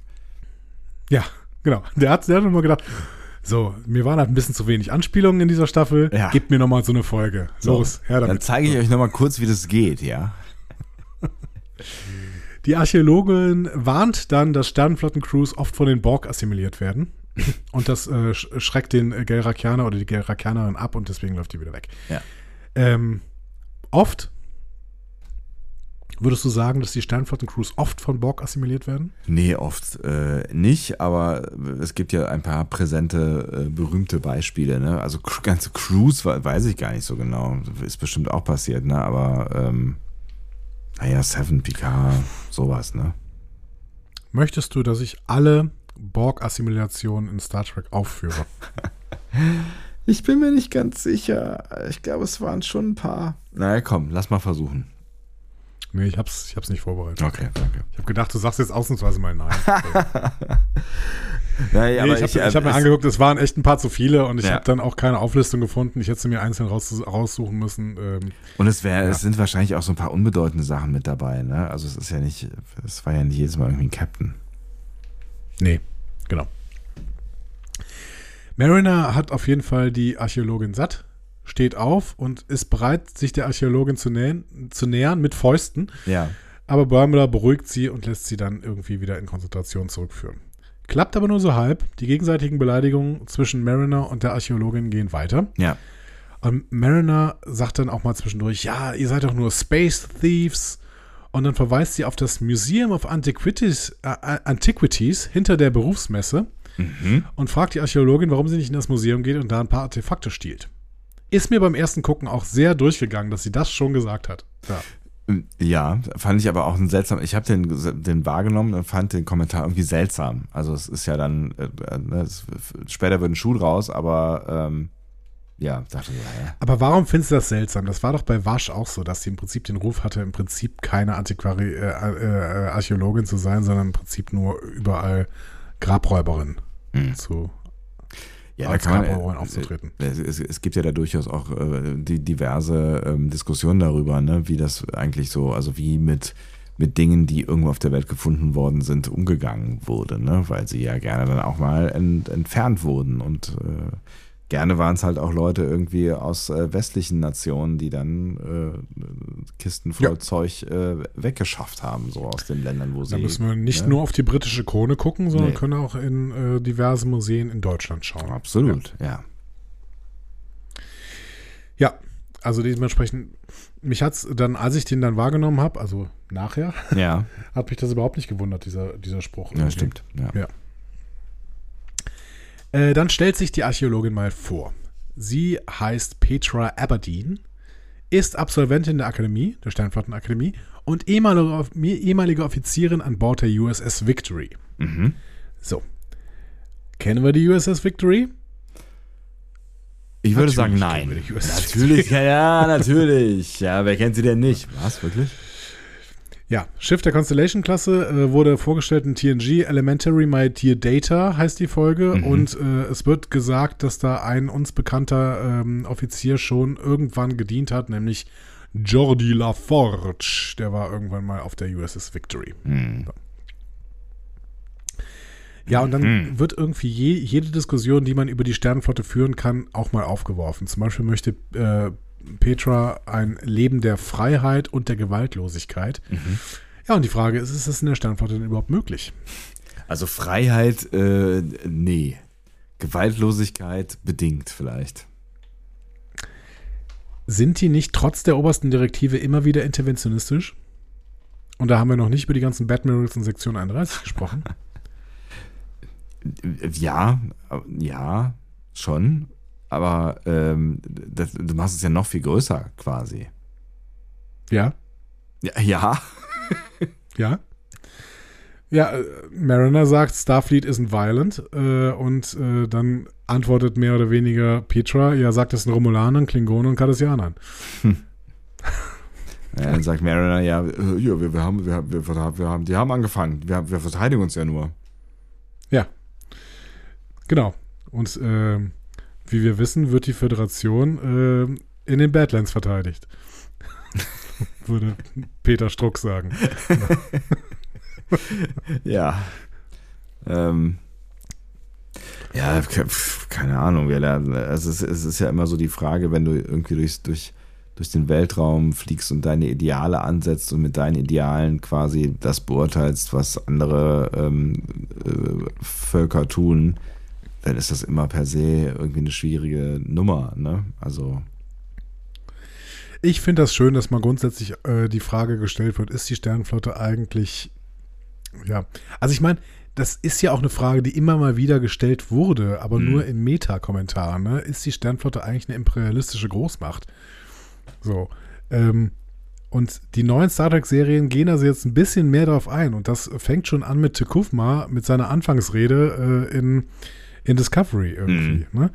Ähm, die Sternflotte darf man durchaus, auch wenn man gerade nicht Teil der Sternflotte ist, darf man die auch durchaus kritisch sehen. Und das sagt uns vielleicht, dass wir sie auch als Teil der Sternflotte kritisch sehen müssten, wobei wir nicht so richtig Teil der Sternflotte sind, aber wir sollen uns ja damit identifizieren. Ja, ja, klar, ja. Ja, also ja, also man kann das ja mal äh, hinterfragen. Ne? Auf der anderen Seite ist es halt irgendwie auch ganz nice, einen Zusammenschluss äh, von Planeten zu haben, ja. der im besten Fall ja friedlich äh, funktioniert. So, ne? Das ist ja auch das, was uns vorgelebt wird da. Wir müssen das irgendwann nochmal aufwerfen, glaube ich. Also ich mhm. finde, die Sternflotte, die kommt noch nicht so, so einfach raus mit ihrem, mit ihrem guten Ruf. Wobei hat sie einen guten Ruf. Ja, ist immer noch halt auch schwierig. Ja. Schwierig, schwierig. Also es halt, kommt drauf an, wenn du fragst, ne? Gehen wir mal auf was Konkreteres. Also die beleidigen sich dann ja einfach weiter und irgendwann sagt Petra Aberdeen, ja, die Sternflotte, die muss auch ständig in der Zeit zurückreisen, um die Erde zu retten. und Mariner sagt, ja, das ist gerade mal vier, fünf Mal passiert. So, so die habe ich alle zusammengestellt. Die müssen wir jetzt mal zählen. So. Und eins haben also wir ja gerade erst, äh, äh, oder sind wir, da sind wir ja noch ganz nah dran. Ja, die, die nehme ich mal ganz am Ende, ob wir die noch dazu rechnen müssen. Also, fangen wir an mit City on the Edge of Forever. Ja. So. Aber da hätten sie die Erde nur fast in den Untergang getrieben, wenn sie Edith Keeler gerettet hätten. Das heißt, eigentlich mussten sie da nicht in die Erde, zur Erde zurückreisen, um die Erde zu retten. Nee, also das war das also, was, also sie haben, die haben die Erde gerettet, ja. aber das war nicht der Plan eigentlich, ne? Genau, also im Prinzip äh, haben sie die Erde gerettet, um gar nichts zu machen. Mhm. Das heißt, sie sind nicht in der Zeit zurückgereist, um die Erde zu retten. Ja. So, streichen wir also. Ähm, selbe äh, bei TOS Assignment Earth. Da sind sie jetzt eigentlich aus ganz anderen Gründen dahin zurückgereist, äh, da reingestolpert ja. mit dem äh, Traveler da, nee, äh, wie heißt er, Watcher, genau. Mhm. Ähm, zählt auch nicht. Dann sind wir bei äh, Star Trek 4. Ja. Ein Film, den wir äh, schon mal irgendwie angerissen haben. Ja, aber nur grob. Das war nur, das war nur ganz, ganz grob. grob. Ja. Genau. Da ist es definitiv so. Also Beweis 1. So, also da reisen sie definitiv in der Zeit zurück, um die Erde zu retten. Ja. Du kannst nicht anders nennen. Keine so. Diskussion, ja. Ähm, Times Arrow und Times Arrow Part 2. Da eigentlich nicht, denn da geht es ja nur um Data, den sie retten wollen, weil sie finden ja diesen Kopf von Data ne, mhm. ne, in so einer Mine. So. Ja, das hat nichts mit, mit, mit einer größeren Sache zu tun, nee. Genau, da geht es nicht um Erde retten. Nee. Dann ähm, TNG-Finale All Good Things. Und da würde ich sagen, ja, aber, weil die Anomalie, die es da gibt, war ja erst von Q verursacht, der die Enterprise testen wollte. Mhm. Aber ich würde ihr den noch geben. Also ich würde vielleicht sagen, okay, dann nehmen wir hier, äh, Vier nehmen wir hier Nummer zwei. Ja. Zwei. Zwei? Zwei. Star Trek Voyage Home und der. Ach so, stimmt, du hast recht. Ja. Die anderen zählen ja nicht. Ja. So. Äh, dann First Contact, das passt definitiv. Sind mhm. wir bei drei. Ne? Also da reisen sie definitiv zurück, um die Welt zu retten. So. Ähm, Past Tense Part 1, Past Tense Part 2. Das war ähm, Bell-Aufstände, ist das Stichwort. Ja. Ne? ja. Cisco und ähm, Bashir reisen zurück. Aber im Prinzip ähm, löst, also sie haben ja eher dafür gesorgt, dass Gabriel Bell die Bell-Aufstände nicht auslöst und Cisco sie auslösen muss. Also eigentlich haben sie hier die Welt überhaupt nicht gerettet, sondern sie haben nur dafür gesorgt, dass Gabriel Bell noch in den Geschichtsbüchern steht. Und da, was wichtig ist. Aber er wäre auch so in den Geschichtsbüchern gewesen, wenn sie gar nicht dahin gereist wären. Ja. Also sie haben es quasi selber ausgelöst erst. Ja, so. sie haben es wieder gefixt quasi, ja. Genau, also zählt auch nicht. Dann kommen aber so ein paar Enterprise-Folgen. Und da würde ich erstmal Carpenter Street sehen, äh, sehen. Und da würde ich sagen, ja, das passt. Cisco und DePaul müssen die Cindy finden, die versuchen, die Menschheit auszulöschen. Mhm. Also äh, temporaler Kalter Krieg, ja, mhm. das passt. Nummer drei wäre, äh, Nummer vier wäre das. Und dann haben wir noch so eine äh, Storyline in Zero Hour, Stormfront und Stormfront Part 2. Auch da greifen die Cindy in die Zeit ein und Archer und Co. müssen das verhindern. Passt also auch. Da sind wir bei fünf. Mhm. So, und jetzt ist die Frage: Geben wir Mariner recht und sagen, ja, vier bis fünf Mal stimmt? Oder zählen wir Picard Staffel 2 dazu? Ah, Vika Staffel 2. Reisen die da zurück, um die Welt zu retten? Irgendwie ja und irgendwie nein. Also Q schnipst und sie sind in einer Welt, die sie nicht so haben wollen, deswegen mhm. reisen sie zurück, um die Welt wieder so zu machen, wie sie vorher war. Ja, es ist, ja. Ja, keine Ahnung, irgendwie, irgendwie ja, ne? Also irgendwie retten sie die Welt ja dadurch ein Stück weit, aber ich äh, der, der Ausgang, der Q-Schnipst-Ausgang ist halt so ein bisschen dämlich, ne? Ja. Genau. Also, hm. Marin hat fast recht. Und es kommt drauf an, inwiefern man Q ernst nimmt. Und da kommt es bei All Good Things an und da kommt es bei ja. Picard Staffel 2 drauf an. Ja. Das heißt, im Endeffekt müssen wir gucken, wenn Q die Zeitlinie so, sowieso schon verändert und man dann zurückreisen muss, um Qs Veränderung zu verhindern, so, ist das dann ja, im Prinzip ist es zurückreisen, um die Erde zu retten. Ja, man, ich meine, man, man, man kann ja auch Q irgendwie ein Stück weit als Bedrohung äh, wahrnehmen, so, ne? Das ja, ist, muss man, ne? Ja. wenn man dieses faschistoide System sieht, was äh, er da quasi ausgelöst hat. Ja. Ja. ja. Tja, dann hat Mariner nicht recht, dann, dann sind es sechsmal. ja, Q-Idee. Man, man kann sich ja mal vertun, ne? Vier bis fünf Mal hat sie gesagt, es waren sechs Mal. Gut. Ob wir dafür jetzt äh, Petra Aberdeen äh, recht geben müssen, dass sie sagt, dass die Sternflotte ständig in der Zeit zurückreisen muss, um die Erde zu retten. Ja. Gut. Äh, dann kommen zwei Vertreter der, äh, der Sammlergilde ähm, und spotten so ein bisschen über die Sternflotte. Ja, äh, ihr sammelt wohl nur äh, Staub, ne? Also hier am Stand, ne? Weil es hat sich mittlerweile rumgesprochen, dass die beiden nicht vom Stand weg dürfen. Mhm. Mariner wird wieder sauer. Bäumler versucht sie dann so ein bisschen zu beruhigen. Und dann werden wir sie von VerschwörungstheoretikerInnen angesprochen. Mhm. Ähm, die fragen dann erstmal, ja, wann enthüllt die Sternflotte denn endlich, was hier mit Captain äh, Cisco passiert ist? Hm? Ja. Und Mariner sagt, ja, Captain Cisco arbeitet hart im himmlischen Tempel. So. Ja, wissen wir ja. Damit, ja, damit ist impliziert, er ist noch nicht zurückgekehrt. Ne? Mhm. Wir können ihn erst zurückkommen lassen äh, in Star Trek Cisco. ähm, Will not happen. Naja. Will not Nein, happen. Lassen wir, Avery, lassen wir Avery Brooks da, äh, wo Avery Brooks jetzt lebt. Ja. Ich weiß nicht, ob es auf dieser Erde ist. Nee, ich glaube nicht. Ähm, ja. ja. Ähm, so, zweiter Spruch äh, von diesen VerschwörungstheoretikerInnen. Ähm, oder lass uns doch über die Zeit sprechen, als Parasiten die, äh, die Admirale der Sternflotte übernommen haben. Da sind wir wieder. Wie war es denn, als Parasiten in die Ärsche der Admirale der Sternflotte kochen und ihr Gehirn übernahmen? Ich glaube, das ist eine direkte Zusammenfassung von Conspiracy of Memory. Das ist richtig. Ich glaube, genau, das, das steht genau so da. Nein, natürlich nicht. Aber ähm, ja, so, so ist es, ja. Und Bäumler so, ja, das ist doch niemals, niemals passiert. Und Mariner so, ähm, doch, doch, das ist exakt, ich glaube, das ist exakt genau so passiert. Was, was, was Mariner alles weiß. Ne? Ja, Mariner weiß alles, genau. Ähm, äh, genau. Und auf die Frage, ob sie denn von Parasiten kontrolliert werden, antwortet Mariner, ja gut, ähm, wenn wir tatsächlich von Parasiten kontrolliert werden würden, dann müssten wir euch jetzt töten, weil ihr herausgefunden habt, dass wir äh, von Parasiten kontrolliert werden. So, ne? mhm. Und die Truthers sagen nur, ja, dafür müsst ihr aber hinter dem Standwerk kommen. Dö, dö. Sie haben einen Punkt. So, ne? Stimmt, ja. Aber das ist auch ganz schön ja. assi, ja. Ja, schon. Also die, die äh, sind alle nicht so nett zu ihnen. Ne? Nee. Mariner will dann noch mit dem Schiffsmodell nach ihnen werfen und Bäumler so, no, not the gazer. Äh, ja. Hat mir auch gut gefallen. Mhm. Ja. Ähm, ja, und dann äh, sehen wir danach Aberdeen, wie sie so ein bisschen mit einem Pad sitzt. Und dann sie so, Moment mal, ihr seid von den Cerritos? Ne? Mhm. Sie sind auch mittlerweile das Gespött der Messe. Also gerade liefen zwei Ferengi vorbei und haben sie ausgelacht. Ne? Mhm. Und dann erinnert sich äh, Petra Aberdeen, ja, aber hier eure Captain, die hat doch, die hat doch hier den äh, Packlet-Planeten zerstört. Da waren so viele, äh, da waren so viele Relikte und sowas, ne? Und Mariner so, ja, die haben sich selbst bombardiert. So, ey, äh, lass doch mal diese Gerüchte so, ne?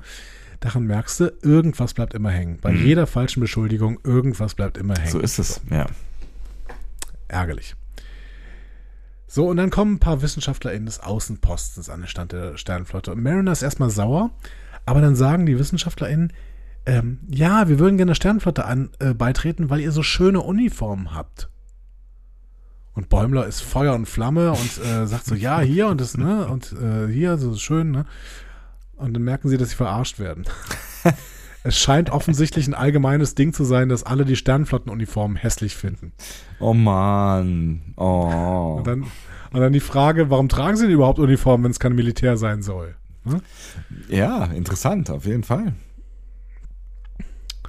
Ja, schon? Aber es ist ja Militär, oder? Also ich fand, ich fand die, die äh, Andeutung ist natürlich eigentlich Quatsch, ne? Aber es ist Militär, oder? Es ist auf jeden Fall militärisch Militär. Äh, organisiert bis ins Detail, so, ne? Oder Karneval. Es kann auch Karneval sein. Starfleet ist entweder Militär oder Karneval. Ich meine, auf, auf, der anderen Seite ist die, ne, also die Enterprise D ist äh, ein, ein Wissenschaftsraumschiff, das durch die, durch die weit entfernte Galaxien reist, um neue Dinge zu erfahren. Des ne? Militärs. Ja. Ja. Ja. Ja, nicht? Doch. Ja, irgendwie, also ich finde es, ja, irgendwie schon, aber es gibt halt, weiß ich nicht, gibt es denn Militärwissenschaftsoffiziere? Warum denn nicht? Die machen ja. auch Forschung. Unser, macht unser Militär Forschung? Ja, ob unser Militär irgendwas macht, weiß ich nicht genau. Ja, Bundes ja nein, ich meine jetzt nicht die Bundeswehr, aber ich ne, weiß ich nicht, US-Armee. Machen die Forschung? Aber ist die NASA nicht auch von der US? Ist das nicht auch eine Abteilung? Die Space Force ist eine Abteilung der US-Armee, ne? Ja, Space Force ist vor allen Dingen auch eine Serie auf Netflix. Ja, aber es ist halt auch eine Abteilung der US-Armee. Ja, aber die Trump, Trump, gegründet hat. Mit Trailer und Logo. Die NASA ist zivil. Naja. Äh, okay. Ähm, die, die zweite Frage ist hier, ja, wenn die Uniformen doch so schön sind, warum wechseln sie denn überhaupt ständig? Noch ganz witzig, Interessante ja. Frage. Ja. Hm? Aber es sind ja nur Details. Ähm, man muss schon sagen, also dass die Next Generation Crew im Verlauf ihrer Serie vier verschiedene Uniformstile haben. Ja. Äh, größere Veränderungen in der dritten Staffel äh, und in den Filmen Generations und First Contact. Ähm, das ist schon ein bisschen viel. So. ne? Ja, es ist vor allen Dingen halt, es wird halt wahrscheinlich auch sonst keiner machen, weil das ist ja, das würde ja bedeuten, dass du immer dann komplett die ganzen Leute neu einkleiden müsstest, so, ne? Also ja, beziehungsweise das, bei Lower Decks haben wir gesehen, dass die teilweise mehrere Uniformstile auf einem Schiff haben. Ja. Auch das also, ist das ist alles, alles so, ja. sehr verwirrend. Mhm. Ja. So.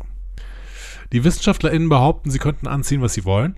Dann frage ich mich allerdings, warum die ständig gleich aussehen. Das Aber das, ähm, das nur nebenher.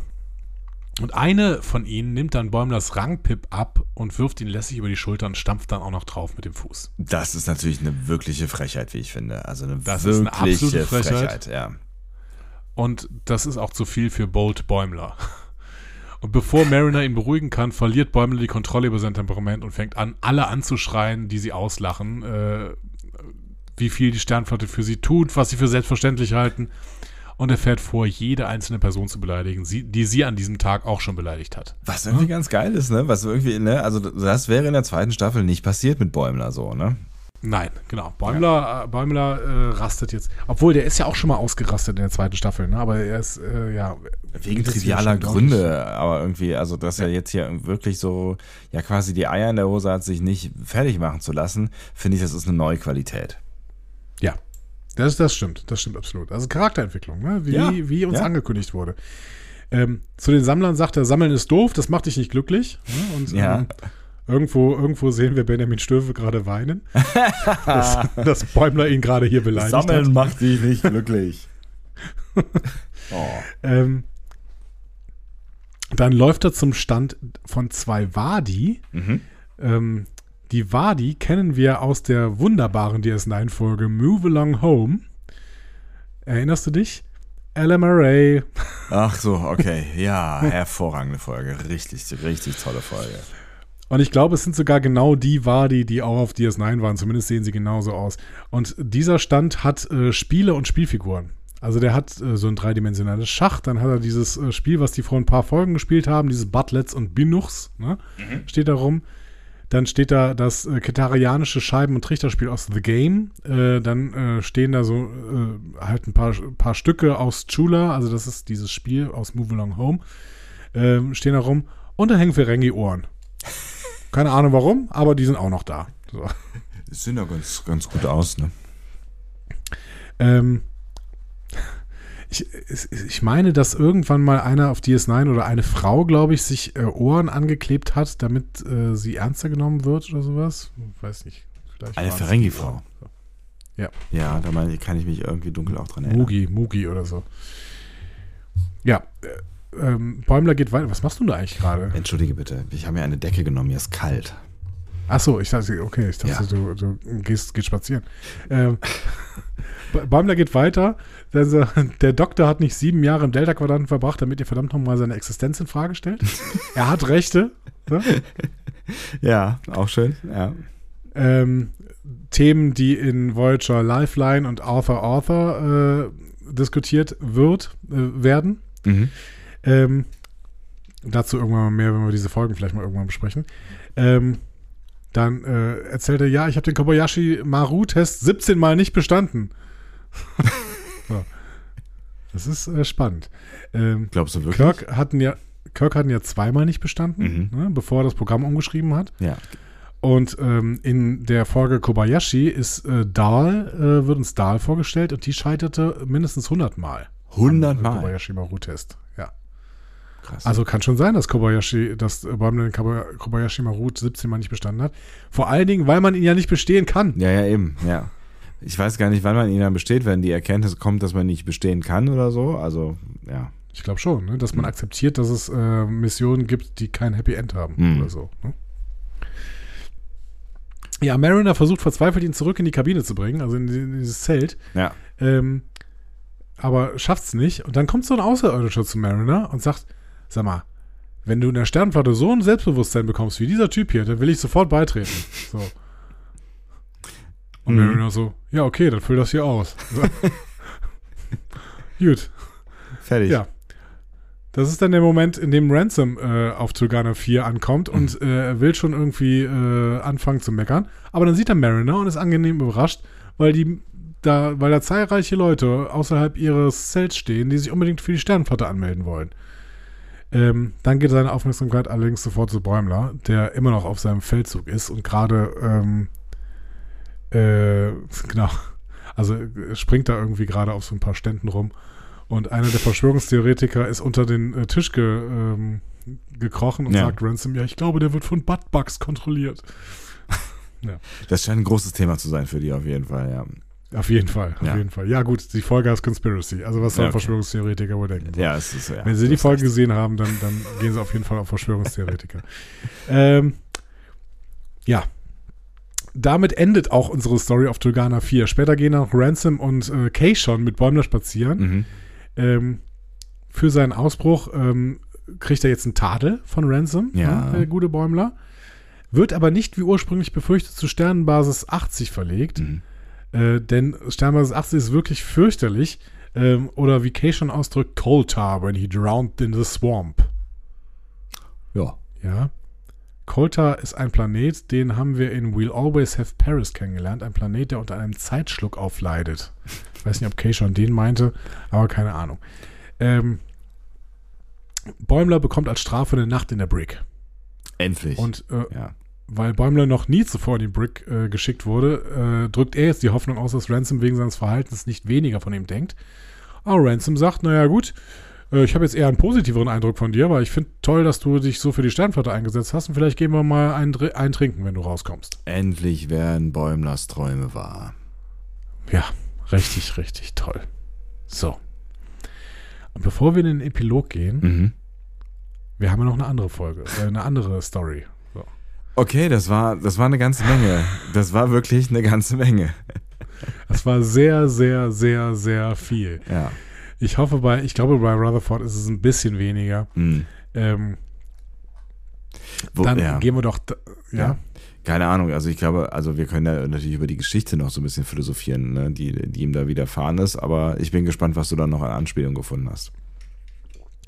Also gehen wir mal ein bisschen schneller durch. Also Rutherford hat im Cold Open einen Albtraum, Ja. in dem er Probleme mit einem überhitzten und kurz vor der Zerstörung stehenden Motor hat.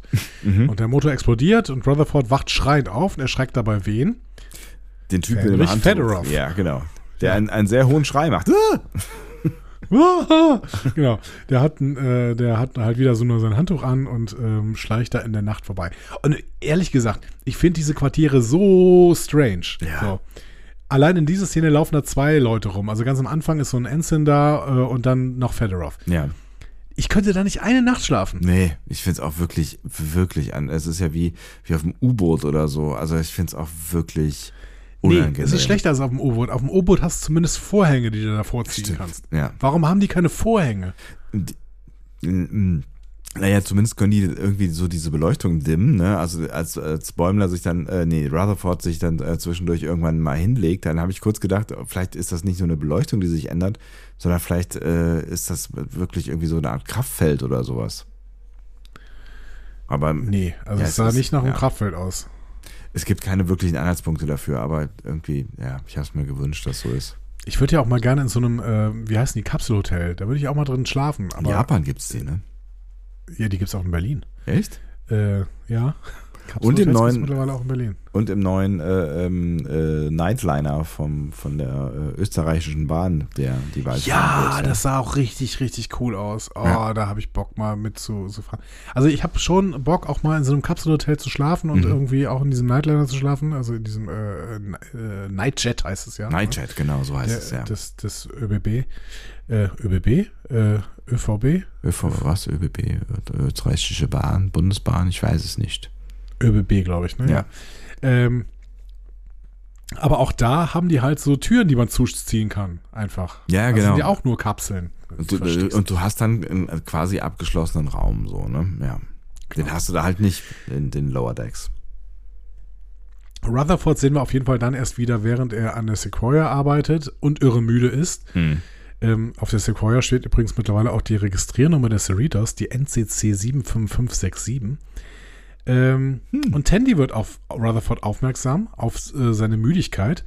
Und Rutherford erzählt ihr dann auch von seinem Schlafmangel, weil er häufig denselben Albtraum hat. Mhm. Tandy glaubt, ach so, dieser Albtraum, in dem ähm, Kirk und Spock in einer neuen Zeitlinie sind und sie eine cinematische Chemie haben. hm. Ja, JJ, JJ ja. Track ist also für Lower Decks ein Albtraum. äh, halten wir das mal so fest. Ja, fand ich auch ganz interessant, ja. Ja. Ähm, Tandy scannt sein Implantat und erzählt ihm dann, ja, hier sind so ein paar Langzeiterinnerungen, die sind in deinem Puffer drin. Mhm. Und sie glaubt, dass dann so unwichtig, dass das so unwichtiges Zeug ist, wie damals, als er Freeman Mom genannt hat. Ich habe im Hinterkopf, dass das wirklich mal passiert ist, aber ich dachte, das wäre Bäumler passiert. Mhm. Ich, weiß ich kann mich da nicht dran erinnern. Gut. Tandy bittet an, sein Cage zu lernen äh, Rutherford sagt, ja, würde mich freuen. Ne? Und Tandy, ja gut, mache ich, dann äh, macht es sofort. Und sagt Rutherford, ja, wie wäre es denn, wenn du dann einfach mal ein Nickerchen machen gehst? Mhm. Ist eigentlich ein großes Ding, das uns hier mal so eben kurz gezeigt wird. Ne? Also äh, ähm, Rutherford hatte ja seine Erinnerung verloren durch diesen Unfall bei den Parklets in No ja. Small Parts. Ja. Und Tandy hatte sich damals gefreut, dass sie dann nochmal beste Freunde werden können. Und jetzt löscht sie seinen Cage, also potenziell alles, was nach diesem Erinnerungsverlust noch vom alten Leben übrig sein könnte. Ähm, Echt? Ist schon ein großes Ding, finde ich. Hast du das so, so wahrgenommen? Also ich habe eher, eher so gedacht, dass das äh, so überflüssiger Datenmüll, ne? Cage löschen, da, da, wird ja immer alles reingepumpt, was man halt irgendwie dann mal braucht zur Verarbeitung und äh, aber nicht ständig, also löschen das wieder raus. Und äh, gut ist, also wie die, wie die Windows-Updates, die das, das äh, C-Windows vollmüllen. Naja, aber wenn vorher schon äh, die gesamte Partition gelöscht worden ist, dann löscht du vielleicht zwischendurch nicht den Cage, weil du eventuell aus dem Cage ja noch was Sachen herstellen kannst, oder? Ja, stimmt. Also sie hat es auf jeden Fall sehr, äh, sehr schnell gemacht. Ne? Das war ja irgendwie so, ja, okay, dann machen wir das. Fertig, tschüss. Genau, ohne groß über nachzudenken. Finde ja. ich schwierig. So. Ähm, aber Rutherford geht dann auch erstmal pennen. So, und ähm, kurz nach dem Einschlafen versagt aber sein Implantat. Und ähm, als Rutherford aufwacht, ist er verwirrt darüber, wo er sich befindet und anscheinend auch aufgeregt, auf einem Raumschiff der California Class zu sein. So. In diesem Moment entsteht ja quasi eine neue Persönlichkeit. Mhm. Ähm, auf Reddit wurde ein ganz toller neuer Name geprägt, nämlich Otherford. Schön, ja. Ich würde trotzdem beim Untertitel bleiben. Der Untertitel nennt ihn nämlich Red Rutherford. Mhm, ja, er hat ja auch das, das rote Auge ja quasi, ne? Also genau. das Implantat leuchtet rot statt wie sonst blau. Genau. Also bleiben wir mal bei Red Rutherford statt Otherford. Aber Otherford fand ich auf jeden Fall eine schöne Erfindung. Stimmt, ja. Ja, Red Rutherford ist noch verwirrt, äh, verwirrter über das Vorhandensein seines Implantats Und als er sein Spiegelbild in einem nahegelegenen Fenster sieht, beginnt sein Spiegelbild plötzlich mit ihm zu sprechen. Ah. Mhm. Also, Rutherford hat anscheinend die Kontrolle über seinen Körper verloren und eine andere, dreistere, intensivere Persönlichkeit hat übernommen. Mhm. So. Und zwar eine Persönlichkeit, also von ihm selbst, eine gespeicherte Kopie seiner äh, eigenen Persönlichkeit, seines jüngeren Selbst. So. Hm. Ähm, ist so ein, erinnert so ein bisschen daran, was Q mit Picard macht in Tapestry. Ne? Mhm. Also erfahrener Geist in den Körper des jüngeren Ich, ähm, wobei es im Prinzip das Gegenteil ist. Ne? Ähm, und dieses, dass Rutherford noch kommunizieren kann, wenn Red Rutherford in eine reflektierende Oberfläche schaut, auch das ist schon passiert in Star Trek, nämlich ähm, in, in Fields of Fire in der siebten Staffel ähm, DS9. Mhm. Da erschien Joran äh, De Dex, Esri Dex zu einem Gespräch, als sie in den Spiegel schaute. Mhm. Und eine so eine Szene hast du auch schon gesehen. Also die, die, die an die Joran-Szene kann ich mich noch erinnern. Aber welche habe ich denn noch gesehen? Discovery. Ach so, als, als äh, ähm, Stamets in den Spiegel schaut. Genau. Stamets schaut in den Spiegel und Mirror Stamets äh, bleibt stehen. Das Als, finde ich äh, heute noch eine normale spooky Folge. weggeht. Äh, ein, ein, ein sehr spooky äh, Moment, ja. Ja, genau. Vor allen Dingen, weil es so ein krasser Kontrast zu der äh, sehr schönen Szene vorher war. Ja, Die Zahnputzszene, ne? ja. genau. Ja. Ja, wir erfahren, dass Rutherford bei Sternzeit 563294 auf die Cerritos versetzt worden ist. Mhm. Äh, wenn man jetzt diese Sternzeiten ernst nimmt, was wir eigentlich nicht mehr tun wollen, ähm, dann äh, ist das einige Zeit vor den Ereignissen von Nemesis. Das ist, äh, die Nemesis-Ereignisse sind nämlich 56844,9. Also es sind irgendwie, äh, da sind so 500, was auch immer dazwischen. Ähm, gut. Äh, kann, sein, kann aber durchaus sein, dass es schon länger auf der Cerritos ist und dementsprechend äh, Nemesis quasi äh, währenddessen passiert ist. Mhm. Rutherford versucht um Hilfe zu rufen, weil er glaubt, dass eine anaphasische Lebensform die Kontrolle über seinen Körper übernommen hat. Äh, aber Red Rutherford sagt, nee, so war es nicht. Ähm, beziehungsweise er sagt, du bist die anaphasische Lebensform und geht dann weg. So. Ähm, anaphasische Lebensform Ja, ich wusste, dass du das sagst. hatten wir schon eine in Ja. In der wunderschönen Folge Sub Rosa. Mhm. Nämlich äh, einen Typen namens Ronan. Ah, ja, ja, ja. Ein Äh, die, anaphasischer Außerirdischer. Ja? in den sich Beverly verliebt, ne? Genau, der lebt in einer Kerze. Ja, richtig. Ähm, genau. Und ähm, ja, Beverly hat irgendwie dann Sex mit dem so halb. Äh, ganz komische Folge. Ja, Ähm, das ist der, der, der kann auch so eine Welt kreieren irgendwie, ne? Die sind doch dann in so einem, so einem Cottage oder sowas unterwegs. ja, der kann auf jeden Fall die Persönlichkeit seiner Opfer auch verändern. Mhm. Ne? Und äh, darauf scheint sich auch Rutherford zu beziehen. Ne? Also er hat dann Mhm. irgendwie, äh, sagt ja irgendwie, ja, meine Persönlichkeit wurde geändert und das kann, konnte Ronan. Genau. Mhm. Ähm, der bringt ja irgendwie die Leiche von Crushers Großmutter äh, dazu, Data und Jordi mit Energie anzugreifen. Also eine absurd schlechte Folge übrigens. Also das, da habe ich wirklich, also ich weiß noch, dass ich die gesehen habe und äh, irgendwann gedacht habe, so jetzt ist, TNG hat den Jump gesharkt, äh, den, den Shark gejumpt, so rum. Ja. Ähm, It's wobei danach over. noch bessere Folgen kamen. Ja. So. Aber das war echt, das war ein Schwachsinn, alter Schwede. Ja, das stimmt Gut. allerdings. Ja. So, ähm, Red Rutherford geht dann ein bisschen den Gang entlang, verspottet das Schiff, ne? macht sich über graffinierte Balken lustig, weil das die Feuerfestigkeit beeinflussen würde. Mhm. Ich gehe jetzt nicht zu tief rein, aber es ist witzig, weil es dazu, da, es gibt dazu tatsächlich erste Forschungsarbeiten. Die Auswirkung von Graphen auf die Entflammbarkeit und das Brandverhalten von intumeszierenden, flammenhemmenden Polypropylen-Verbundswerkstoffen bei verschiedenen Flammenszenarien. Du hattest mich schon beim ersten Wort verloren. Die Auswirkung von Graphen auf die Entflammbarkeit und das Brandverhalten von intumeszierenden, flammhemmenden Polypropylen-Verbundswerkstoffen bei verschiedenen Flammenszenarien Mhm. ist eine Forschungsarbeit zu diesen graffinierten Balken und der Feuerfestigkeit. Abstract dazu, ich habe mir das tatsächlich durchgelesen, ich weiß, das ist ein bisschen bescheuert.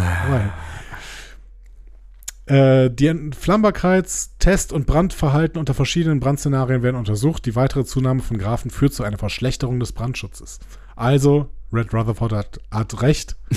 Das ist eine Verschlechterung des Brandschutzes, wenn man graffinierte Balken benutzt. So. Äh, und damit wissen wir, dass Red, Rutherford, äh, dass äh, Red äh, Rutherford offensichtlich auch ähm, Ingenieur ist. So, ne? Genau, das merkt man an dieser Stelle schon, genau. Ähm, Rutherford ist auf jeden Fall empört über die Worte, ne? Und er will nicht, dass die Cerritos beleidigt wird. Und er will weiterhin seinen Körper zurück. Ähm, äh, gut, Red Rutherford ignoriert ihn und bemerkt aber Fenrich Barnes, die Trill, ähm, der er sich nähert und mit ihr zu flirten beginnt. Und zwar auf eine sehr, sehr interessante Art und Weise, möchte ja. ich sagen. Mhm. Er fragt erstmal Barnes, ob ihre Trillflecken ganz nach unten gehen. Und das habe ich schon mal gehört. Ja, in DS9. Bei DS9, mhm. genau. Folge Meridian hat äh, Deral äh, Jazir Dex diese Frage gestellt. Mhm. Ähm, und ich weiß es nicht mehr, aber ich hoffe, sie hat ihm eine gescheuert. Nee, ich glaube, sie hat, ich, ich glaube, sie hat, äh, ähm, da, da, da, ging doch was zwischen den beiden. Ne? Sie hat so ein bisschen, ähm, naja, so, hahaha, ha, ha, dass du mich, ah, das verrate ich dir nicht, so geantwortet, irgendwie so in der Richtung, weißt du? Okay. Also so eher so. Ich würde auf jeden raus. Fall sagen, das, ja. ist, das ist hart übergriffig. Ja. Ähm, es ist sexistisch, ja. Genau, und Red Rutherford versucht jetzt irgendwie mit diesem Flirten weiter Informationen über den Sicherheitsschichtwechsel zu bekommen. Äh, Barnes reagiert darauf aber tatsächlich nicht so, wie er es erwartet hat. Nee, im Gegenteil, sie wird wütend ähm, und sagt, du kennst mich gar nicht mehr, du glaubst, dass ich in der Wissenschaft arbeitet, ne? Mhm. arbeite. Und Rutherford versucht verzweifelt von Barnes gehört zu werden. Ist aber erfolglos weil Red Rutherford äh, Barnes bis zu den Tränen beleidigt und sie dann weggeht. Hm. Ja. Und äh, sie haben schon vier Dates gehabt, so, ne?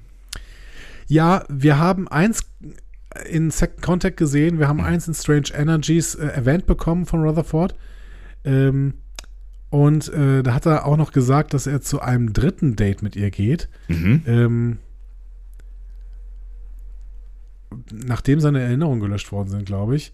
Und ah, dann sehen okay. wir später noch in dieser Folge, wie Tandy dieses Rendezvous unterbricht. Das heißt, anscheinend ging ihre Beziehung nicht über diesen Punkt hinaus und Rutherford konnte nie mit Mädels schwimmen. Was er eigentlich ja wollte. Ja. Ich möchte doch nur mit Mädchen schwimmen. äh, ja. Okay, whatever. Äh, Rutherford überlegt sich jetzt, ja, wie schaffe ich es denn jetzt? Ich muss irgendwie Tandy erreichen. Ähm, die hat bestimmt eine Lösung. Und Red Rutherford sagt, Moment mal, wer ist Tandy? Und Rutherford, äh, niemand, niemand, äh, äh, so. Ja, Red Rutherford benutzt den Computer, um Tandy zu lokalisieren und macht sich auf den Weg zur Repair Bay, wo er sich befindet äh, und äh, wo sie sich befindet. Und Rutherford ähm, befiehlt vergeblich, er soll sich doch von ihr fernhalten. Taktik oder nicht von nicht. Rutherford? Nee, meinst du nicht? Nicht, nicht, nicht. Weil ich habe irgendwie gedacht, wenn, wenn, wenn äh, ähm, er, also wenn, wenn irgendwer herausfindet, dass da irgendwas falsch läuft, dann Tandy. Also äh, es doch eigentlich geschickt, wenn Blue äh, Rutherford, Red Rutherford äh, zu Tandy schicken würde, was er ja dadurch erreicht hat, ne? Ja, aber dann bringt er trotzdem Tandy auch in Gefahr und das hat er niemals gemacht. Ja, ja, das ist ein Punkt. Äh, Red Rutherford geht dann in die Repair Bay, nähert sich Tandy, die gerade eine Hülsenpflanze von Omicron CT3 untersucht, die Gedankenkontrollpollen freisetzen kann. Na, welche Serie? Was glaubst du? Gedankenkontrollpollen äh, klingt nach TOS. Ja, genau. Es ist TOS This Side of Paradise, ist mhm. die Folge. Ähm, ja, Red Rutherford sagt, ja, aber ich kann mich nicht erinnern, wenn, äh, wann, wann ändert sich nochmal die Sicherheitsschicht? Ne? Und Tandy sagt ihm so, sofort wann. Äh, und beide fangen an zu lachen und Rutherford sagt, ach, ich bin so ein Trottel. Habe ich vergessen. Und Blue Rutherford, wie du ihn gerade genannt hast, finde ich auch schön. Ja. Ähm, verzweifelt, weil Tandy offensichtlich nicht merkt, dass sie es nicht mit ihm zu tun hat und mhm. deswegen schlägt er auf sein Implantat, in der Hoffnung, irgendeine Störung zu verursachen. Und tatsächlich klappt das auch. Aha. Das Implantat versagt und Tandy wird auch auf, darauf aufmerksam und meint so, hör mal, soll ich das mal untersuchen? Ne? Und die alternative Persönlichkeit, also Red Rutherford, ähm, ähm, sagt dann Blue Rutherford, er soll sofort damit aufhören. Tandy versucht, das Implantat zu scannen und äh, Red Rutherford schubst sie weg. Mhm. Das, damit ist jetzt klar, okay, das ist, da ist irgendwas äh, faul und Tandy ruft sofort medizinische Nothilfe. Ja, also besser hätte es eigentlich nicht laufen können. Ne? Also ich meine, es hätte ja auch sein können, nee. dass es irgendwie drei Monate nicht auffällt oder so. Genau, also Tandy ist nicht verletzt und ähm, es ist aufgefallen, das heißt ähm, im Prinzip perfekt gelaufen für Blue Rutherford. Ja. Ähm, Red schleicht dann durch die Korridore des Cerritos und versucht, nicht entdeckt zu werden durch Tandy, Tiana und äh, Shax, die mittlerweile da äh, am Start sind. Ja. Ähm, und er schafft es dann auch durch Jeffreys Röhren, sich in den Transporterraum zu schleichen und Chief Lundy auszunocken. Mhm. Mit einem klassischen Kirk-Chop. Ne? Mhm. Also beide Hände, bam, auf die, auf die Schulter und äh, Lundy ist ausgenockt. Ähm, er will sich vom Schiff beamen, das ist aber erfolglos. Warum? Ähm, ja, weil wegen dieser, äh, was war es jetzt nochmal in der Atmosphäre? Ja, Ionen, Ionenfeld, Ionenfeld ja. rund um Tulgana 4, genau. Ja. Ähm, und Shax sagt, ja, ähm, wenn du der richtige Rutherford wärst, dann wüsstest du, dass das nicht geht. Ne? Mhm. Und äh, nennt ihn Baby Bear. äh, ja. Auch, auch das stand aus Envoys, genau wie das Ionenfeld rund um Tulgana 4. Mhm. Ähm, ja, und dann fängt an, äh, fängt Shax an, ihn zu tackeln, schafft's aber nicht. Stattdessen beamt sich äh, Red Rutherford zur Yacht des Captains. Ah, ein äh, viel äh, äh, erwähntes Mysterium. Also nicht auf der, auf der äh, Cerritos, sondern es wird ja immer mal wieder erwähnt, ne? Genau, die wird immer mal wieder erwähnt. In Terminal Provocation wurde sie auch in Lower Decks zum ersten Mal erwähnt. Wir haben sie dann aber tatsächlich in First First Contact, das heißt im Staffelfinale der letzten Staffel, haben wir sie dann auch gesehen, mhm. ne? die, die Captains Yacht. Ähm, Rutherford ähm, erscheint dann im äh, Spiegelbild des, äh, des Viewscreens der Captain's Yacht und sagt, ja, du hast dich mit der falschen Crew angelegt. Mhm. Und Red so, naja, ich habe jetzt ein Schiff mit Warp-Antrieb, also so falsch kann mein Takt, meine Taktik nicht gewesen sein. Ne? Rutherford beginnt erneut sein Implantat anzugreifen, ne? mhm. schlägt sich gegen das Gesicht und äh, schlägt sein Gesicht gegen die Schreiber und so weiter. Äh, und die daraus resultierenden Fehlfunktionen hindern diesen Red Rutherford lang genug, damit Shax ihn finden und ihn mit einem Phaser betäuben kann. Ha! Ha! Und er fängt Rutherfords bewusstlosen Körper auf äh, und ruft mit dem Combat nach Tiana. Mhm. In der Krankenstation führt Tiana dann Scans von Rutherford durch, äh, Finn, äh, stellt fest, ja, kein Anzeichen anaphysischen Lebens, ähm, aber sein Gedächtnis und seine Persönlichkeit sind zehn Jahre alt. Also er hat die, sein Gedächtnis und seine Persönlichkeit von vor zehn Jahren. Ja. So. Ähm, zum Anfang der Serie, meine ich, wird eingeführt, dass Rutherford neu äh, das Implantat hat. Das heißt also, die Persönlichkeit von Rutherford ist weit vor diesem Ereignis. Mhm. Ne, also weit vor dem Implantat. Ja. Und ganz kurz, da haben wir auch noch einen Verweis, die Schädeldecke, mit der Rutherford in dieser Krankenstation ausgestattet ist, das ist, äh, sieht aus wie Datas positronisches Gehirn. Stimmt, ja. Tandy erzählt dann, dass sie seinen Cage geleert hat, ähm, hat jetzt Angst, dass sie möglicherweise sein Gedächtnis gelöscht hat. Ähm, ein bisschen spät, würde ich sagen, Tandy. Ja, ne? stimmt. das äh, ist tatsächlich das, was du quasi getan hast.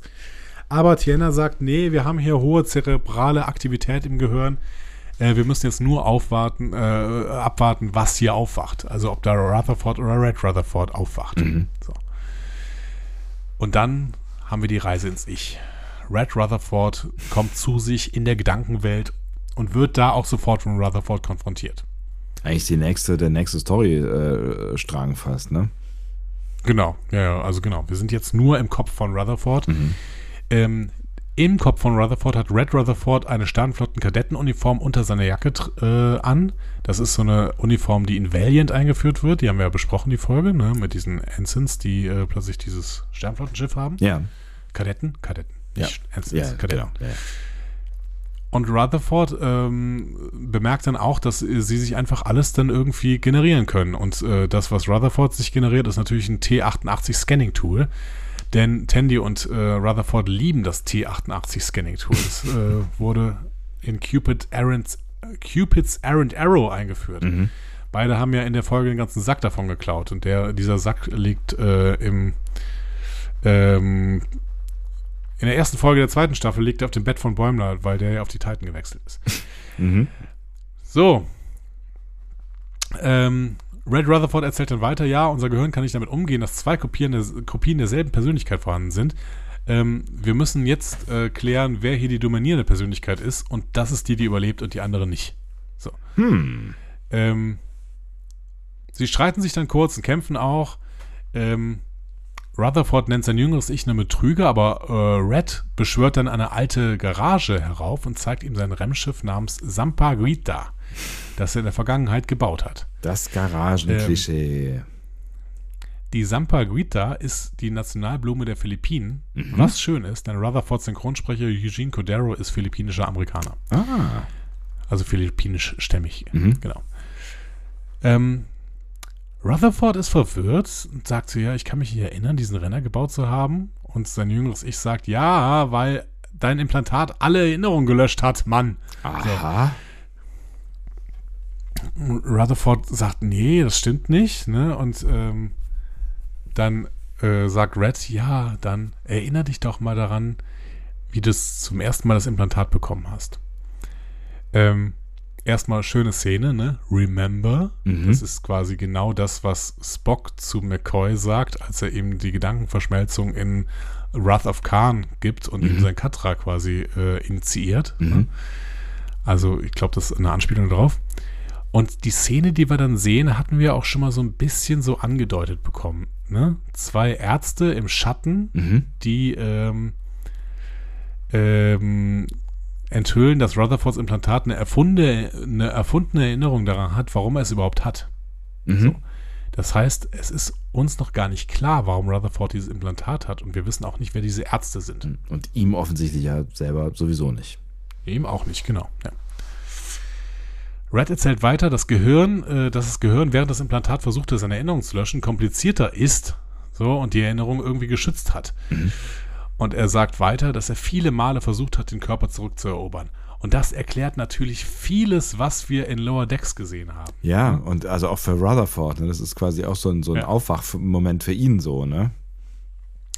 Red Rutherford sagt, ja, Programme, die sich gegen dich gewendet haben. Mhm. Wir denken an Badgie in Terminal mhm. Provocations. Ja. Verhaltensänderungen, die plötzlich auftraten. Wir denken an No Small Parts. Da hat Rutherford plötzlich einen Kopf, Knopf entdeckt, der seine Persönlichkeit verändert mhm. in seinem ähm, Implantat.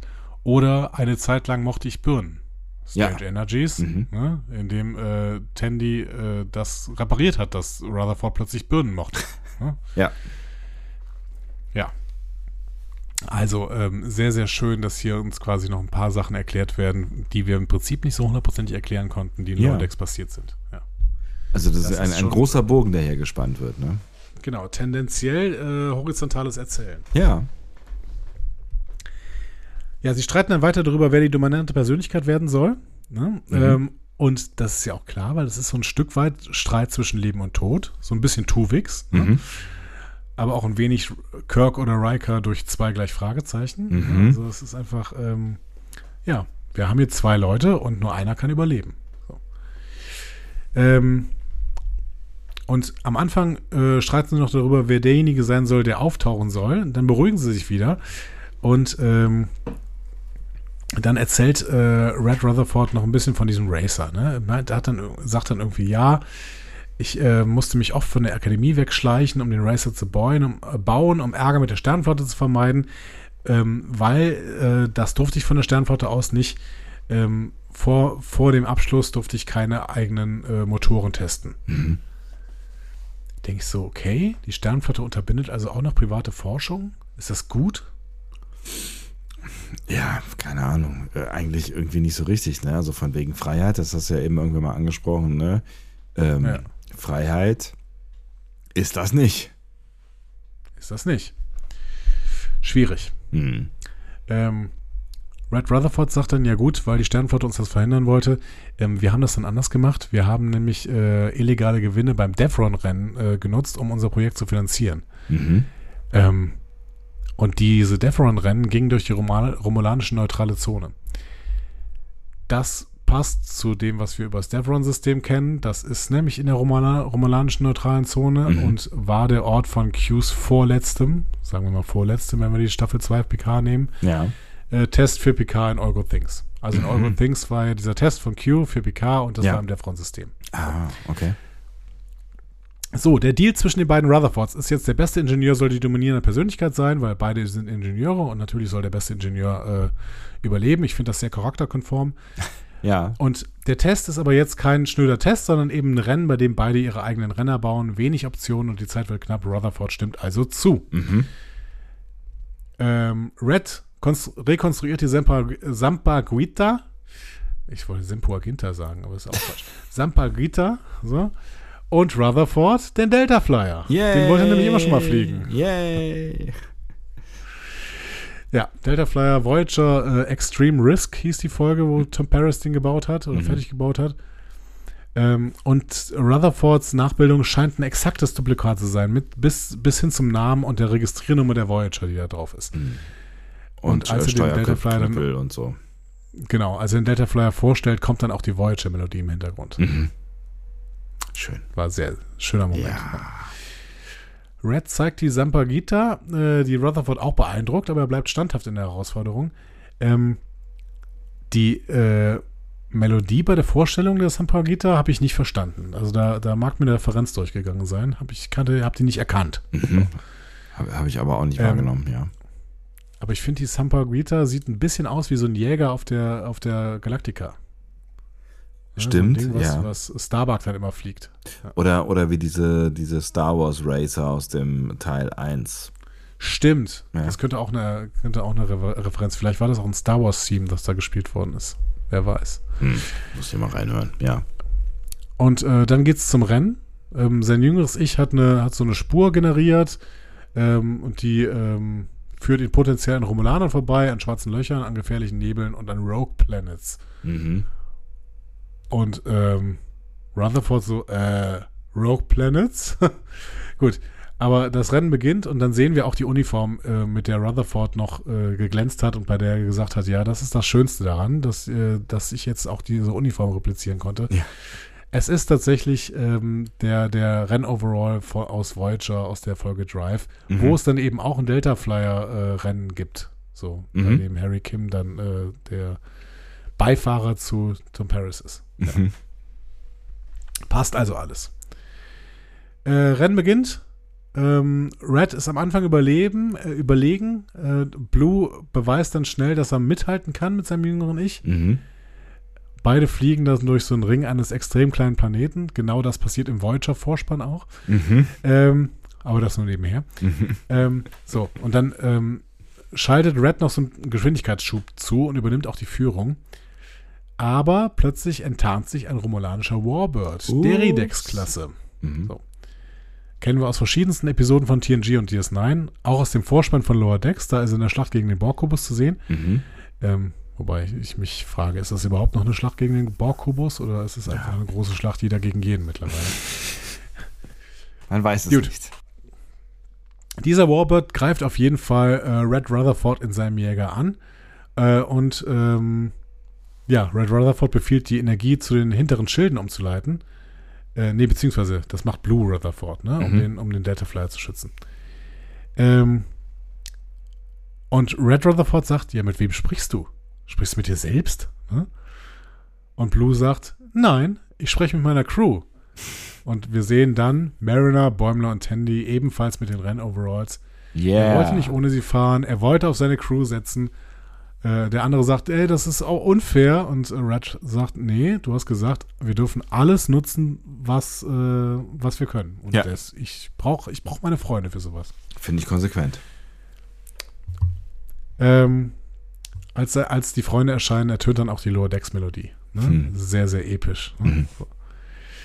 Ja, für die Sampaguita wird es brenzlig, äh, als der Warbird Plasma-Torpedos einsetzt, ähm, aber Rutherford lässt sein jüngeres Ich noch gerade rüberbeamen, als die Sampaguita explodiert. Mhm.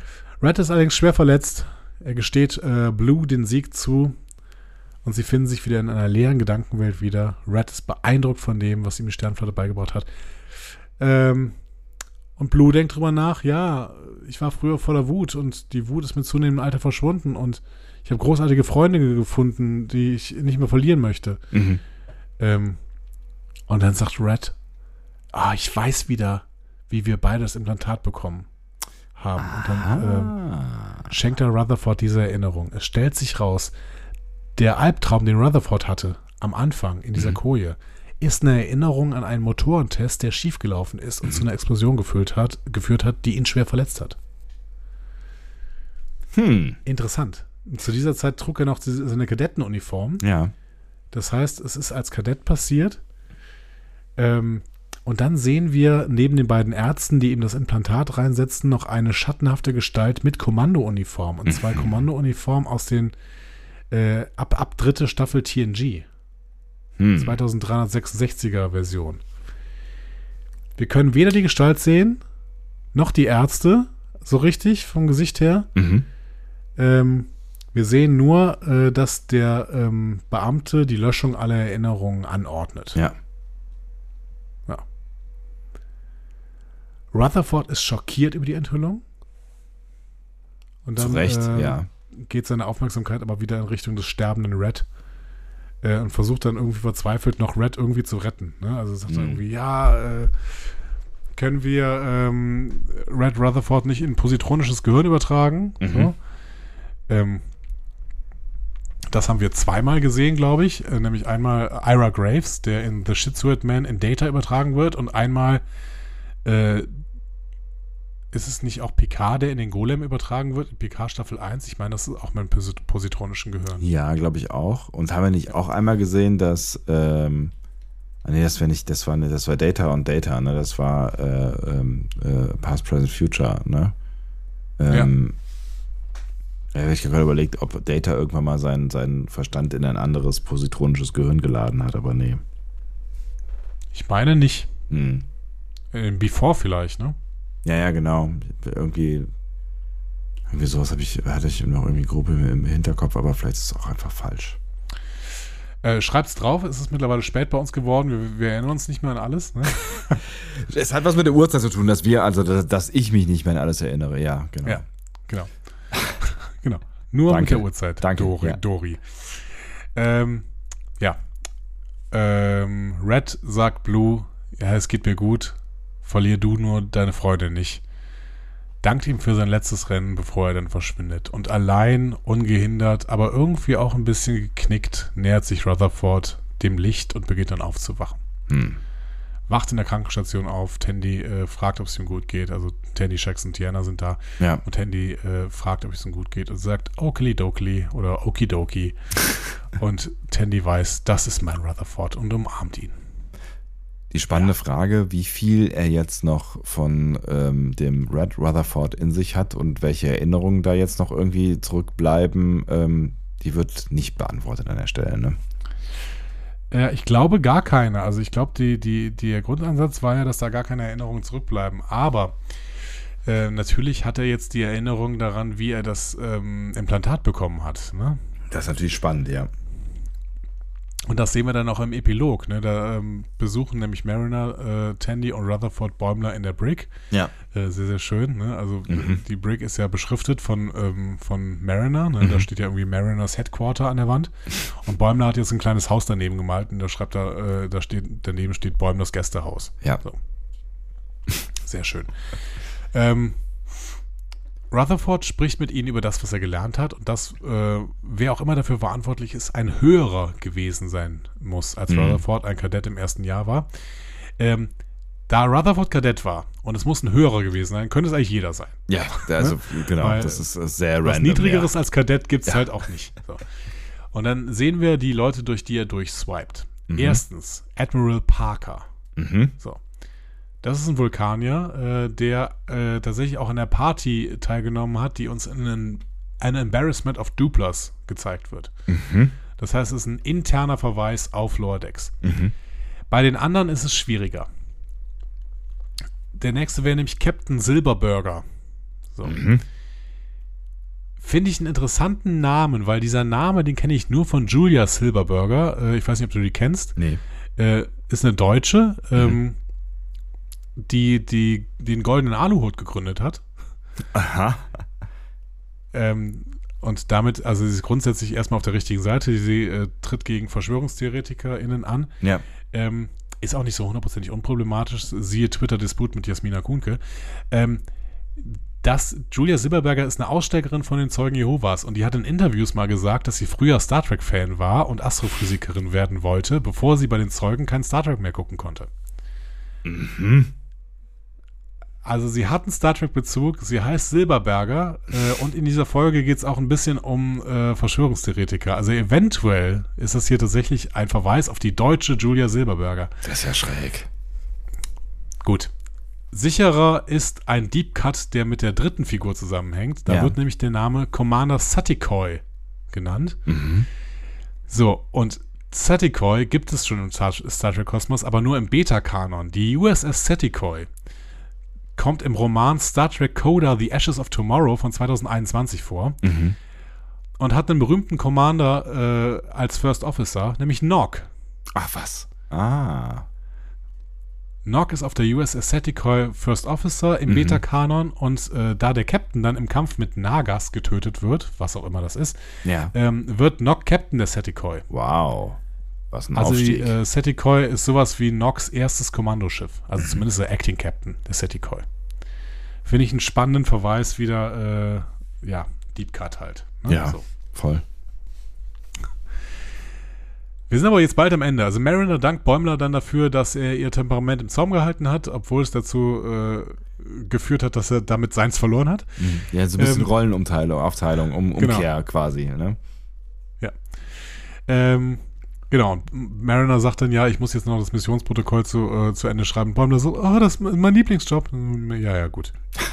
Mariner muss das jetzt machen. Mhm. Ähm, und dann sehen wir auch Mariner ähm, die in ihrer Koje das Protokoll beendet. Mhm. Und dann ruft plötzlich Petra Aberdeen bei ihr an. Ah.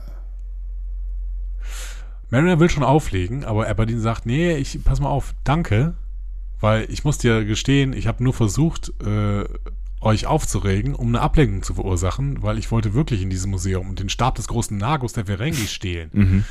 Ich brauchte eine Ablenkung, damit ich reinstimmen konnte und den schnappen konnte. Hat geklappt. Ähm, Stab des großen Nagus. Äh, ist das der von Rome? Ich, ich weiß auch nicht so genau. Ich meine, die sehen ja alle gleich aus, ne? Also, also den, den, äh, den man da sieht, der sieht ja genauso aus wie den, den man in DS9 äh, in verschiedenen Nagi-Händen sieht, oder? Und wenn äh, das der von Rome ist, warum ja. ist der dann da in diesem Museum? Das ist eine gute Frage. Hat Rome den einfach irgendwo verloren?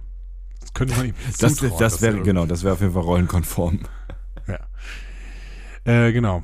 Aberdeen nennt Mariner noch Sternenflotte. Ne? Das ist ja auch Bialanas Spitzname für Harry Kim in der, ja. in, der äh, in Voyager. Ne? Mhm.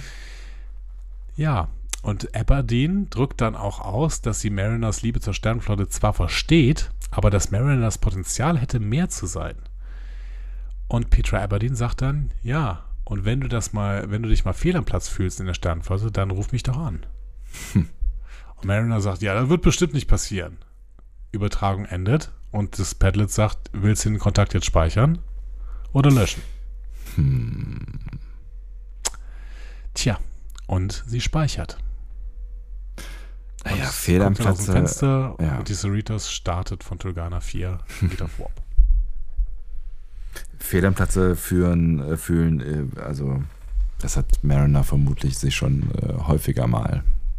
Mhm. Mhm. Aber, tja, wird sie irgendwann die Cerritos verlassen?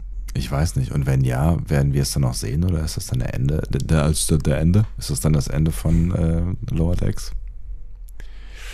Also ich muss sagen, ich habe hier tatsächlich ähm, so ein bisschen äh, Spannung, auch ähm, amoröse Spannung zwischen den beiden versprüht. Ja, verspült. Also ein bisschen, ja. So. Also, ja. Ja, ja, also ich glaube, ähm, sie könnte schon ein Love Interest sein für Mariner, ja. Ja.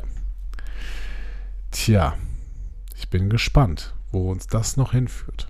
Vielleicht auch erstmal nirgendwo, wer weiß das schon. Ich äh, mag es auf jeden Fall sehr, dass es hier so angespielt wird. Ja. Und womit wir schon fast in Richtung Fazit dieser Folge gehen. Es tut uns leid, dass wir jetzt den zweiten Teil so ein bisschen schneller erzählt haben, aber es ist wirklich schon sehr, sehr spät am Abend. ja. ja. Ich, äh, ich versuche meine Konzentration fürs Fazit jetzt nochmal zu sammeln hier. Ja, und damit äh, wollten wir nicht ausdrücken, dass dieser Rutherford-Handlungsstrang äh, unwichtig ist. Im Gegenteil, es ist tolle Charakterentwicklung für Rutherford und gibt uns natürlich noch einen Einblick in ein düsteres Geheimnis, das mm. uns durch dieses Erzähltempo dieser ähm, doch ja eher seriellen Serie, seriell erzählten Serie ne, ähm, oder prozedural so rum, prozedural erzählten Serie, ja. die hat, die hat in ihren horizontalen äh, Strukturen hat die sehr, sehr langsames Erzähltempo. Ja. Ne? Also kriegen wir quasi in jeder Staffel einen Hinweis auf Rutherford. So. Aber man kann schon mal festhalten, das ist der größte Hinweis, den wir, glaube ich, bisher bekommen haben. Definitiv, ja. definitiv. Und das hat äh, für mich tatsächlich auch, auch so spannend gemacht. Ne? Also deswegen habe mhm. ich mich übrigens entschieden, äh, dass wir erst die andere, den anderen Strang äh, erzählen. Ähm, auch wenn mir klar war, dass wir da wahrscheinlich über das eine oder andere noch sprechen werden. Auch wenn ich nicht damit gerechnet habe, dass es so ausführlich wird. Aber naja, gut. Ähm, ja. Für, für mich war tatsächlich, also ich fand jetzt beide Erzählstränge irgendwie ganz, ähm, ganz geschmeidig und ganz nett so und gut inszeniert und ich habe mich, wie, wie das Lower Decks ja irgendwie es immer schafft, ähm, mich 25 Minuten lang gut unterhalten äh, gefühlt. Ähm, aber für mich war tatsächlich der spannendere äh, Part äh, die, die Rutherford-Vorgeschichte und mhm das Geheimnis, was da noch irgendwie mit, mit im Raum steht. Und das hat mich tatsächlich gehuckt. Also ich bin sehr gespannt, wie das irgendwann aufgelöst wird. Also ähm, ja, also das hat für mich wirklich äh, Spannung erzeugt. Natürlich gibt es auch auf der anderen Seite äh, Charakterentwicklung. Ne? Allein Bäumlers äh, Ausraster, das äh, zeigt ja irgendwie was. Und Mar über Mariner haben wir ja einiges gelernt, äh, dass sie sich auch verhalten Voll. kann, wenn es äh, sein muss zum Beispiel. Ne? Aber auch, dass sie... Ja, und dass sie, ja. dass sie aber tatsächlich durch die Sternflotte irgendwo eingekesselt ist. Ne? Ja. Und vielleicht sich auch eingekesselt fühlt und vielleicht Petra Aberdeen ihre, ihr Ausstieg ist. Ja, vielleicht. Also vielleicht ist es aber auch einfach nur so ein Plan B, den sie, den sie jetzt da hinlegt und der vielleicht lange kein, ähm, kein Thema ist. Vielleicht kommt sie auch einfach erst am Ende der siebten Staffel wieder ins Spiel. Aber sie hat äh, jetzt den, den ja. Plan B, ne? Ja. So. Ja. Ja, ist die Frage, ob sie den nicht immer irgendwie im Hinterkopf hatte. Ne? Aber auf der anderen Seite ähm, hängt sie auch schon sehr an, an der Sternflotte, aber vielleicht auch, weil es keine Alternativen gibt. Und ja, die hat sie jetzt vielleicht. Aber auf der anderen Seite es waren ja schon sehr viele Seiten, ähm, ist, es, ist es natürlich auch der Weg in die, in die Illegalität. Ne? Also, ich weiß mhm. nicht, also Freiheit und. Ähm, Wo Mariner ja noch nie war, wie wir wissen. Ja, also, sagen wir mal so, sie reizt Grenzen stark aus. So, ne? Aber. das ist ein schönes Wort für. äh, sie ja. kennt keine Grenzen. Ja. Naja. Naja. Ich habe hab dein Fazit noch nicht so richtig verstanden. Wie, was würdest du jetzt sagen? Äh, gute Folge. Also ähm, mir, mir, mir war schon irgendwie klar, dass da wieder mehr Anspielungen drin sein äh, werden. Ähm, ne, wie gesagt, mit der Fülle hatte ich jetzt nicht so richtig äh, gerechnet. Ich finde es ganz spannend, dass sie das jetzt wieder verstärkt gemacht haben. Ob es nur an Mike McMahon liegt, ich I don't know. Ähm, aber ich fand's, ich fand's auch unabhängig davon, weil ich, die erkenne ich ja natürlich nicht, da weiß ich nur, dass wir dann drüber sprechen werden, mhm. ähm, fand ich es eine sehr spannende Folge, vor allen Dingen eben wegen besagter Charakterentwicklungen. Äh, also wir haben hier, ähm, finde ich, mehr äh, gesehen, so an Tiefe, ähm, als, als in den letzten Folgen. Und das hat mir sehr gut gefallen. Mhm. Das sehe ich genauso. Ich würde es aber ein bisschen äh, deutlicher ausdrücken. Das ja. war jetzt spielend, spielend die beste Folge dieser Staffel. Äh, ich würde fast sogar sagen, das gehört jetzt zu den Top-Folgen, die wir jemals bei Lower Decks gesehen wow. haben. Gerade weil sie beides zusammenbringt. Sie bringt horizontale Charakterentwicklung ja. zusammen mit dem, was Lower Decks eigentlich ausmacht, nämlich eine prozedural richtig gute Folge. Wir haben eine schöne Geschichte, die uns erzählt wird, die natürlich mit Charakterentwicklung zu tun hat, was natürlich dann auch die besten Geschichten sind, wenn wir wirklich eine Geschichte ja. hat, die sich aus einem Charakter heraus entwickelt. Und wir haben Referenzen, ein Referenzfeuerwerk, das ich selten so krass bei Lower Decks gesehen habe. Ähm, wo sie wirklich nochmal alles ausgespielt haben, was tatsächlich Lordex so ausmacht. Also ich, ich war absolut begeistert von dieser Folge und das habe ich diese Staffel noch nicht gesagt. Ich habe gesagt, da waren äh, bessere dabei, da waren ähm, für Lower Decks schwächere, was immer noch keine schwächen, schwachen Folgen sind, aber für Lower Decks schwächere Folgen dabei. Aber das hier hat mir vollständig die Schuhe ausgezogen. Was richtig, richtig gute Folge. Ich war total drin und ähm, ja, ich habe auch keine Pause gemacht zwischen dem ersten Schauen und dem äh, Anfang des zweiten Schauens, wo ich dann angefangen habe, die Sachen raus, rauszusuchen, äh, Sonntagmorgen. Das hat so Bock gemacht. Also ähm, 1 plus mit Sternchen. Großartig. Weißt du, was mir ein bisschen für die 1 plus mit Sternchen gefehlt hat? Das ist, nee. das, das ist der, der, der Witz, die, die, die, Komik. Also sowas wie, ähm, wie hieß die, die, ähm, hier die, die, die erste Staffel äh, Veritas, die Folge mit dem, mit dem, mit dem Alien, äh, mit, also wo sie da in diesem, diesem Gerichtssaal sind oder sowas. Ja. Ähm, also das, das, das ist für, für, für mich das, das Sternchen oben drauf. Also der, der Humor hat mir ein bisschen gefehlt. Weißt du? Also das, das kann, ist, kann, ich, ja. kann ich tatsächlich nicht so nachvollziehen, weil ja. ich finde, dass hier, dass die richtig viel Humor hatte. Ähm, das, das würde ich dir geben bei der Folge Wer Douche die ich ja auch großartig fand. Da würde ja. ich fast sagen, ja, da war sehr, sehr wenig Humor dabei. Aber hier, wir hatten noch ein Gag-Feuerwerk auf diesen, äh, auf Tulgana 4. Da ist auch jeder Spruch, der da irgendwie kommt, war doch ein Gag. Ähm, und eine Referenz. So, also. Stimmt. Ja, aber hat mich, hat mich tatsächlich, hat, ja, weiß auch nicht warum, aber hat mich nicht so, so bekommen wie andere Folgen. Beim Rest bin ich bei dir.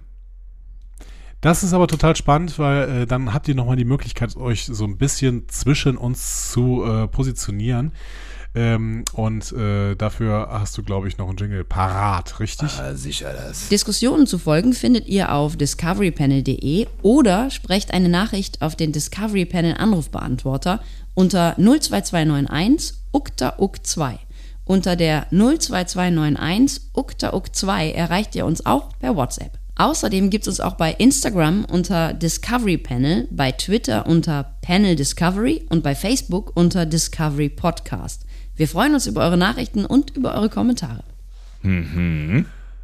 Mhm. mhm. Sicher. Sicher das.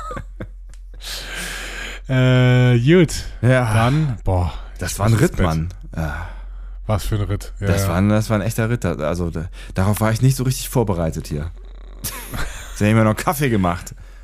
Ja, ja genau, genau. Ich habe, äh, ich muss, eigentlich hätte ich auch noch einen Kaffee trinken müssen, aber dann könnte ich jetzt nicht schlafen und ich muss jetzt schlafen, weil morgens Klassenfahrt. So. Uh, Klassenfahrt. Ah, dann schläfst du ja. ja mehrere Tage nicht, ne? Uh. Richtig, ja. Äh, Gut. Wenn, wenn wir schon so plaudern, welches, welches Alter? Äh, Oberstufe äh, wenigstens? Ja, ja. Ja, ja, Oberstufe. Ja, okay. Oberstufe. Ja, das geht ja noch. Das geht ja noch. Schauen ähm, mal. Viel, viel, Spaß dabei. Vielen Dank und äh, wir hören uns wieder äh, am nächsten Wochenende, wenn es wieder heißt der Lower Decks. Ja, und äh, bis dahin hast du dich auch wieder erholt. Bestimmt. Tschüss. Tschüss.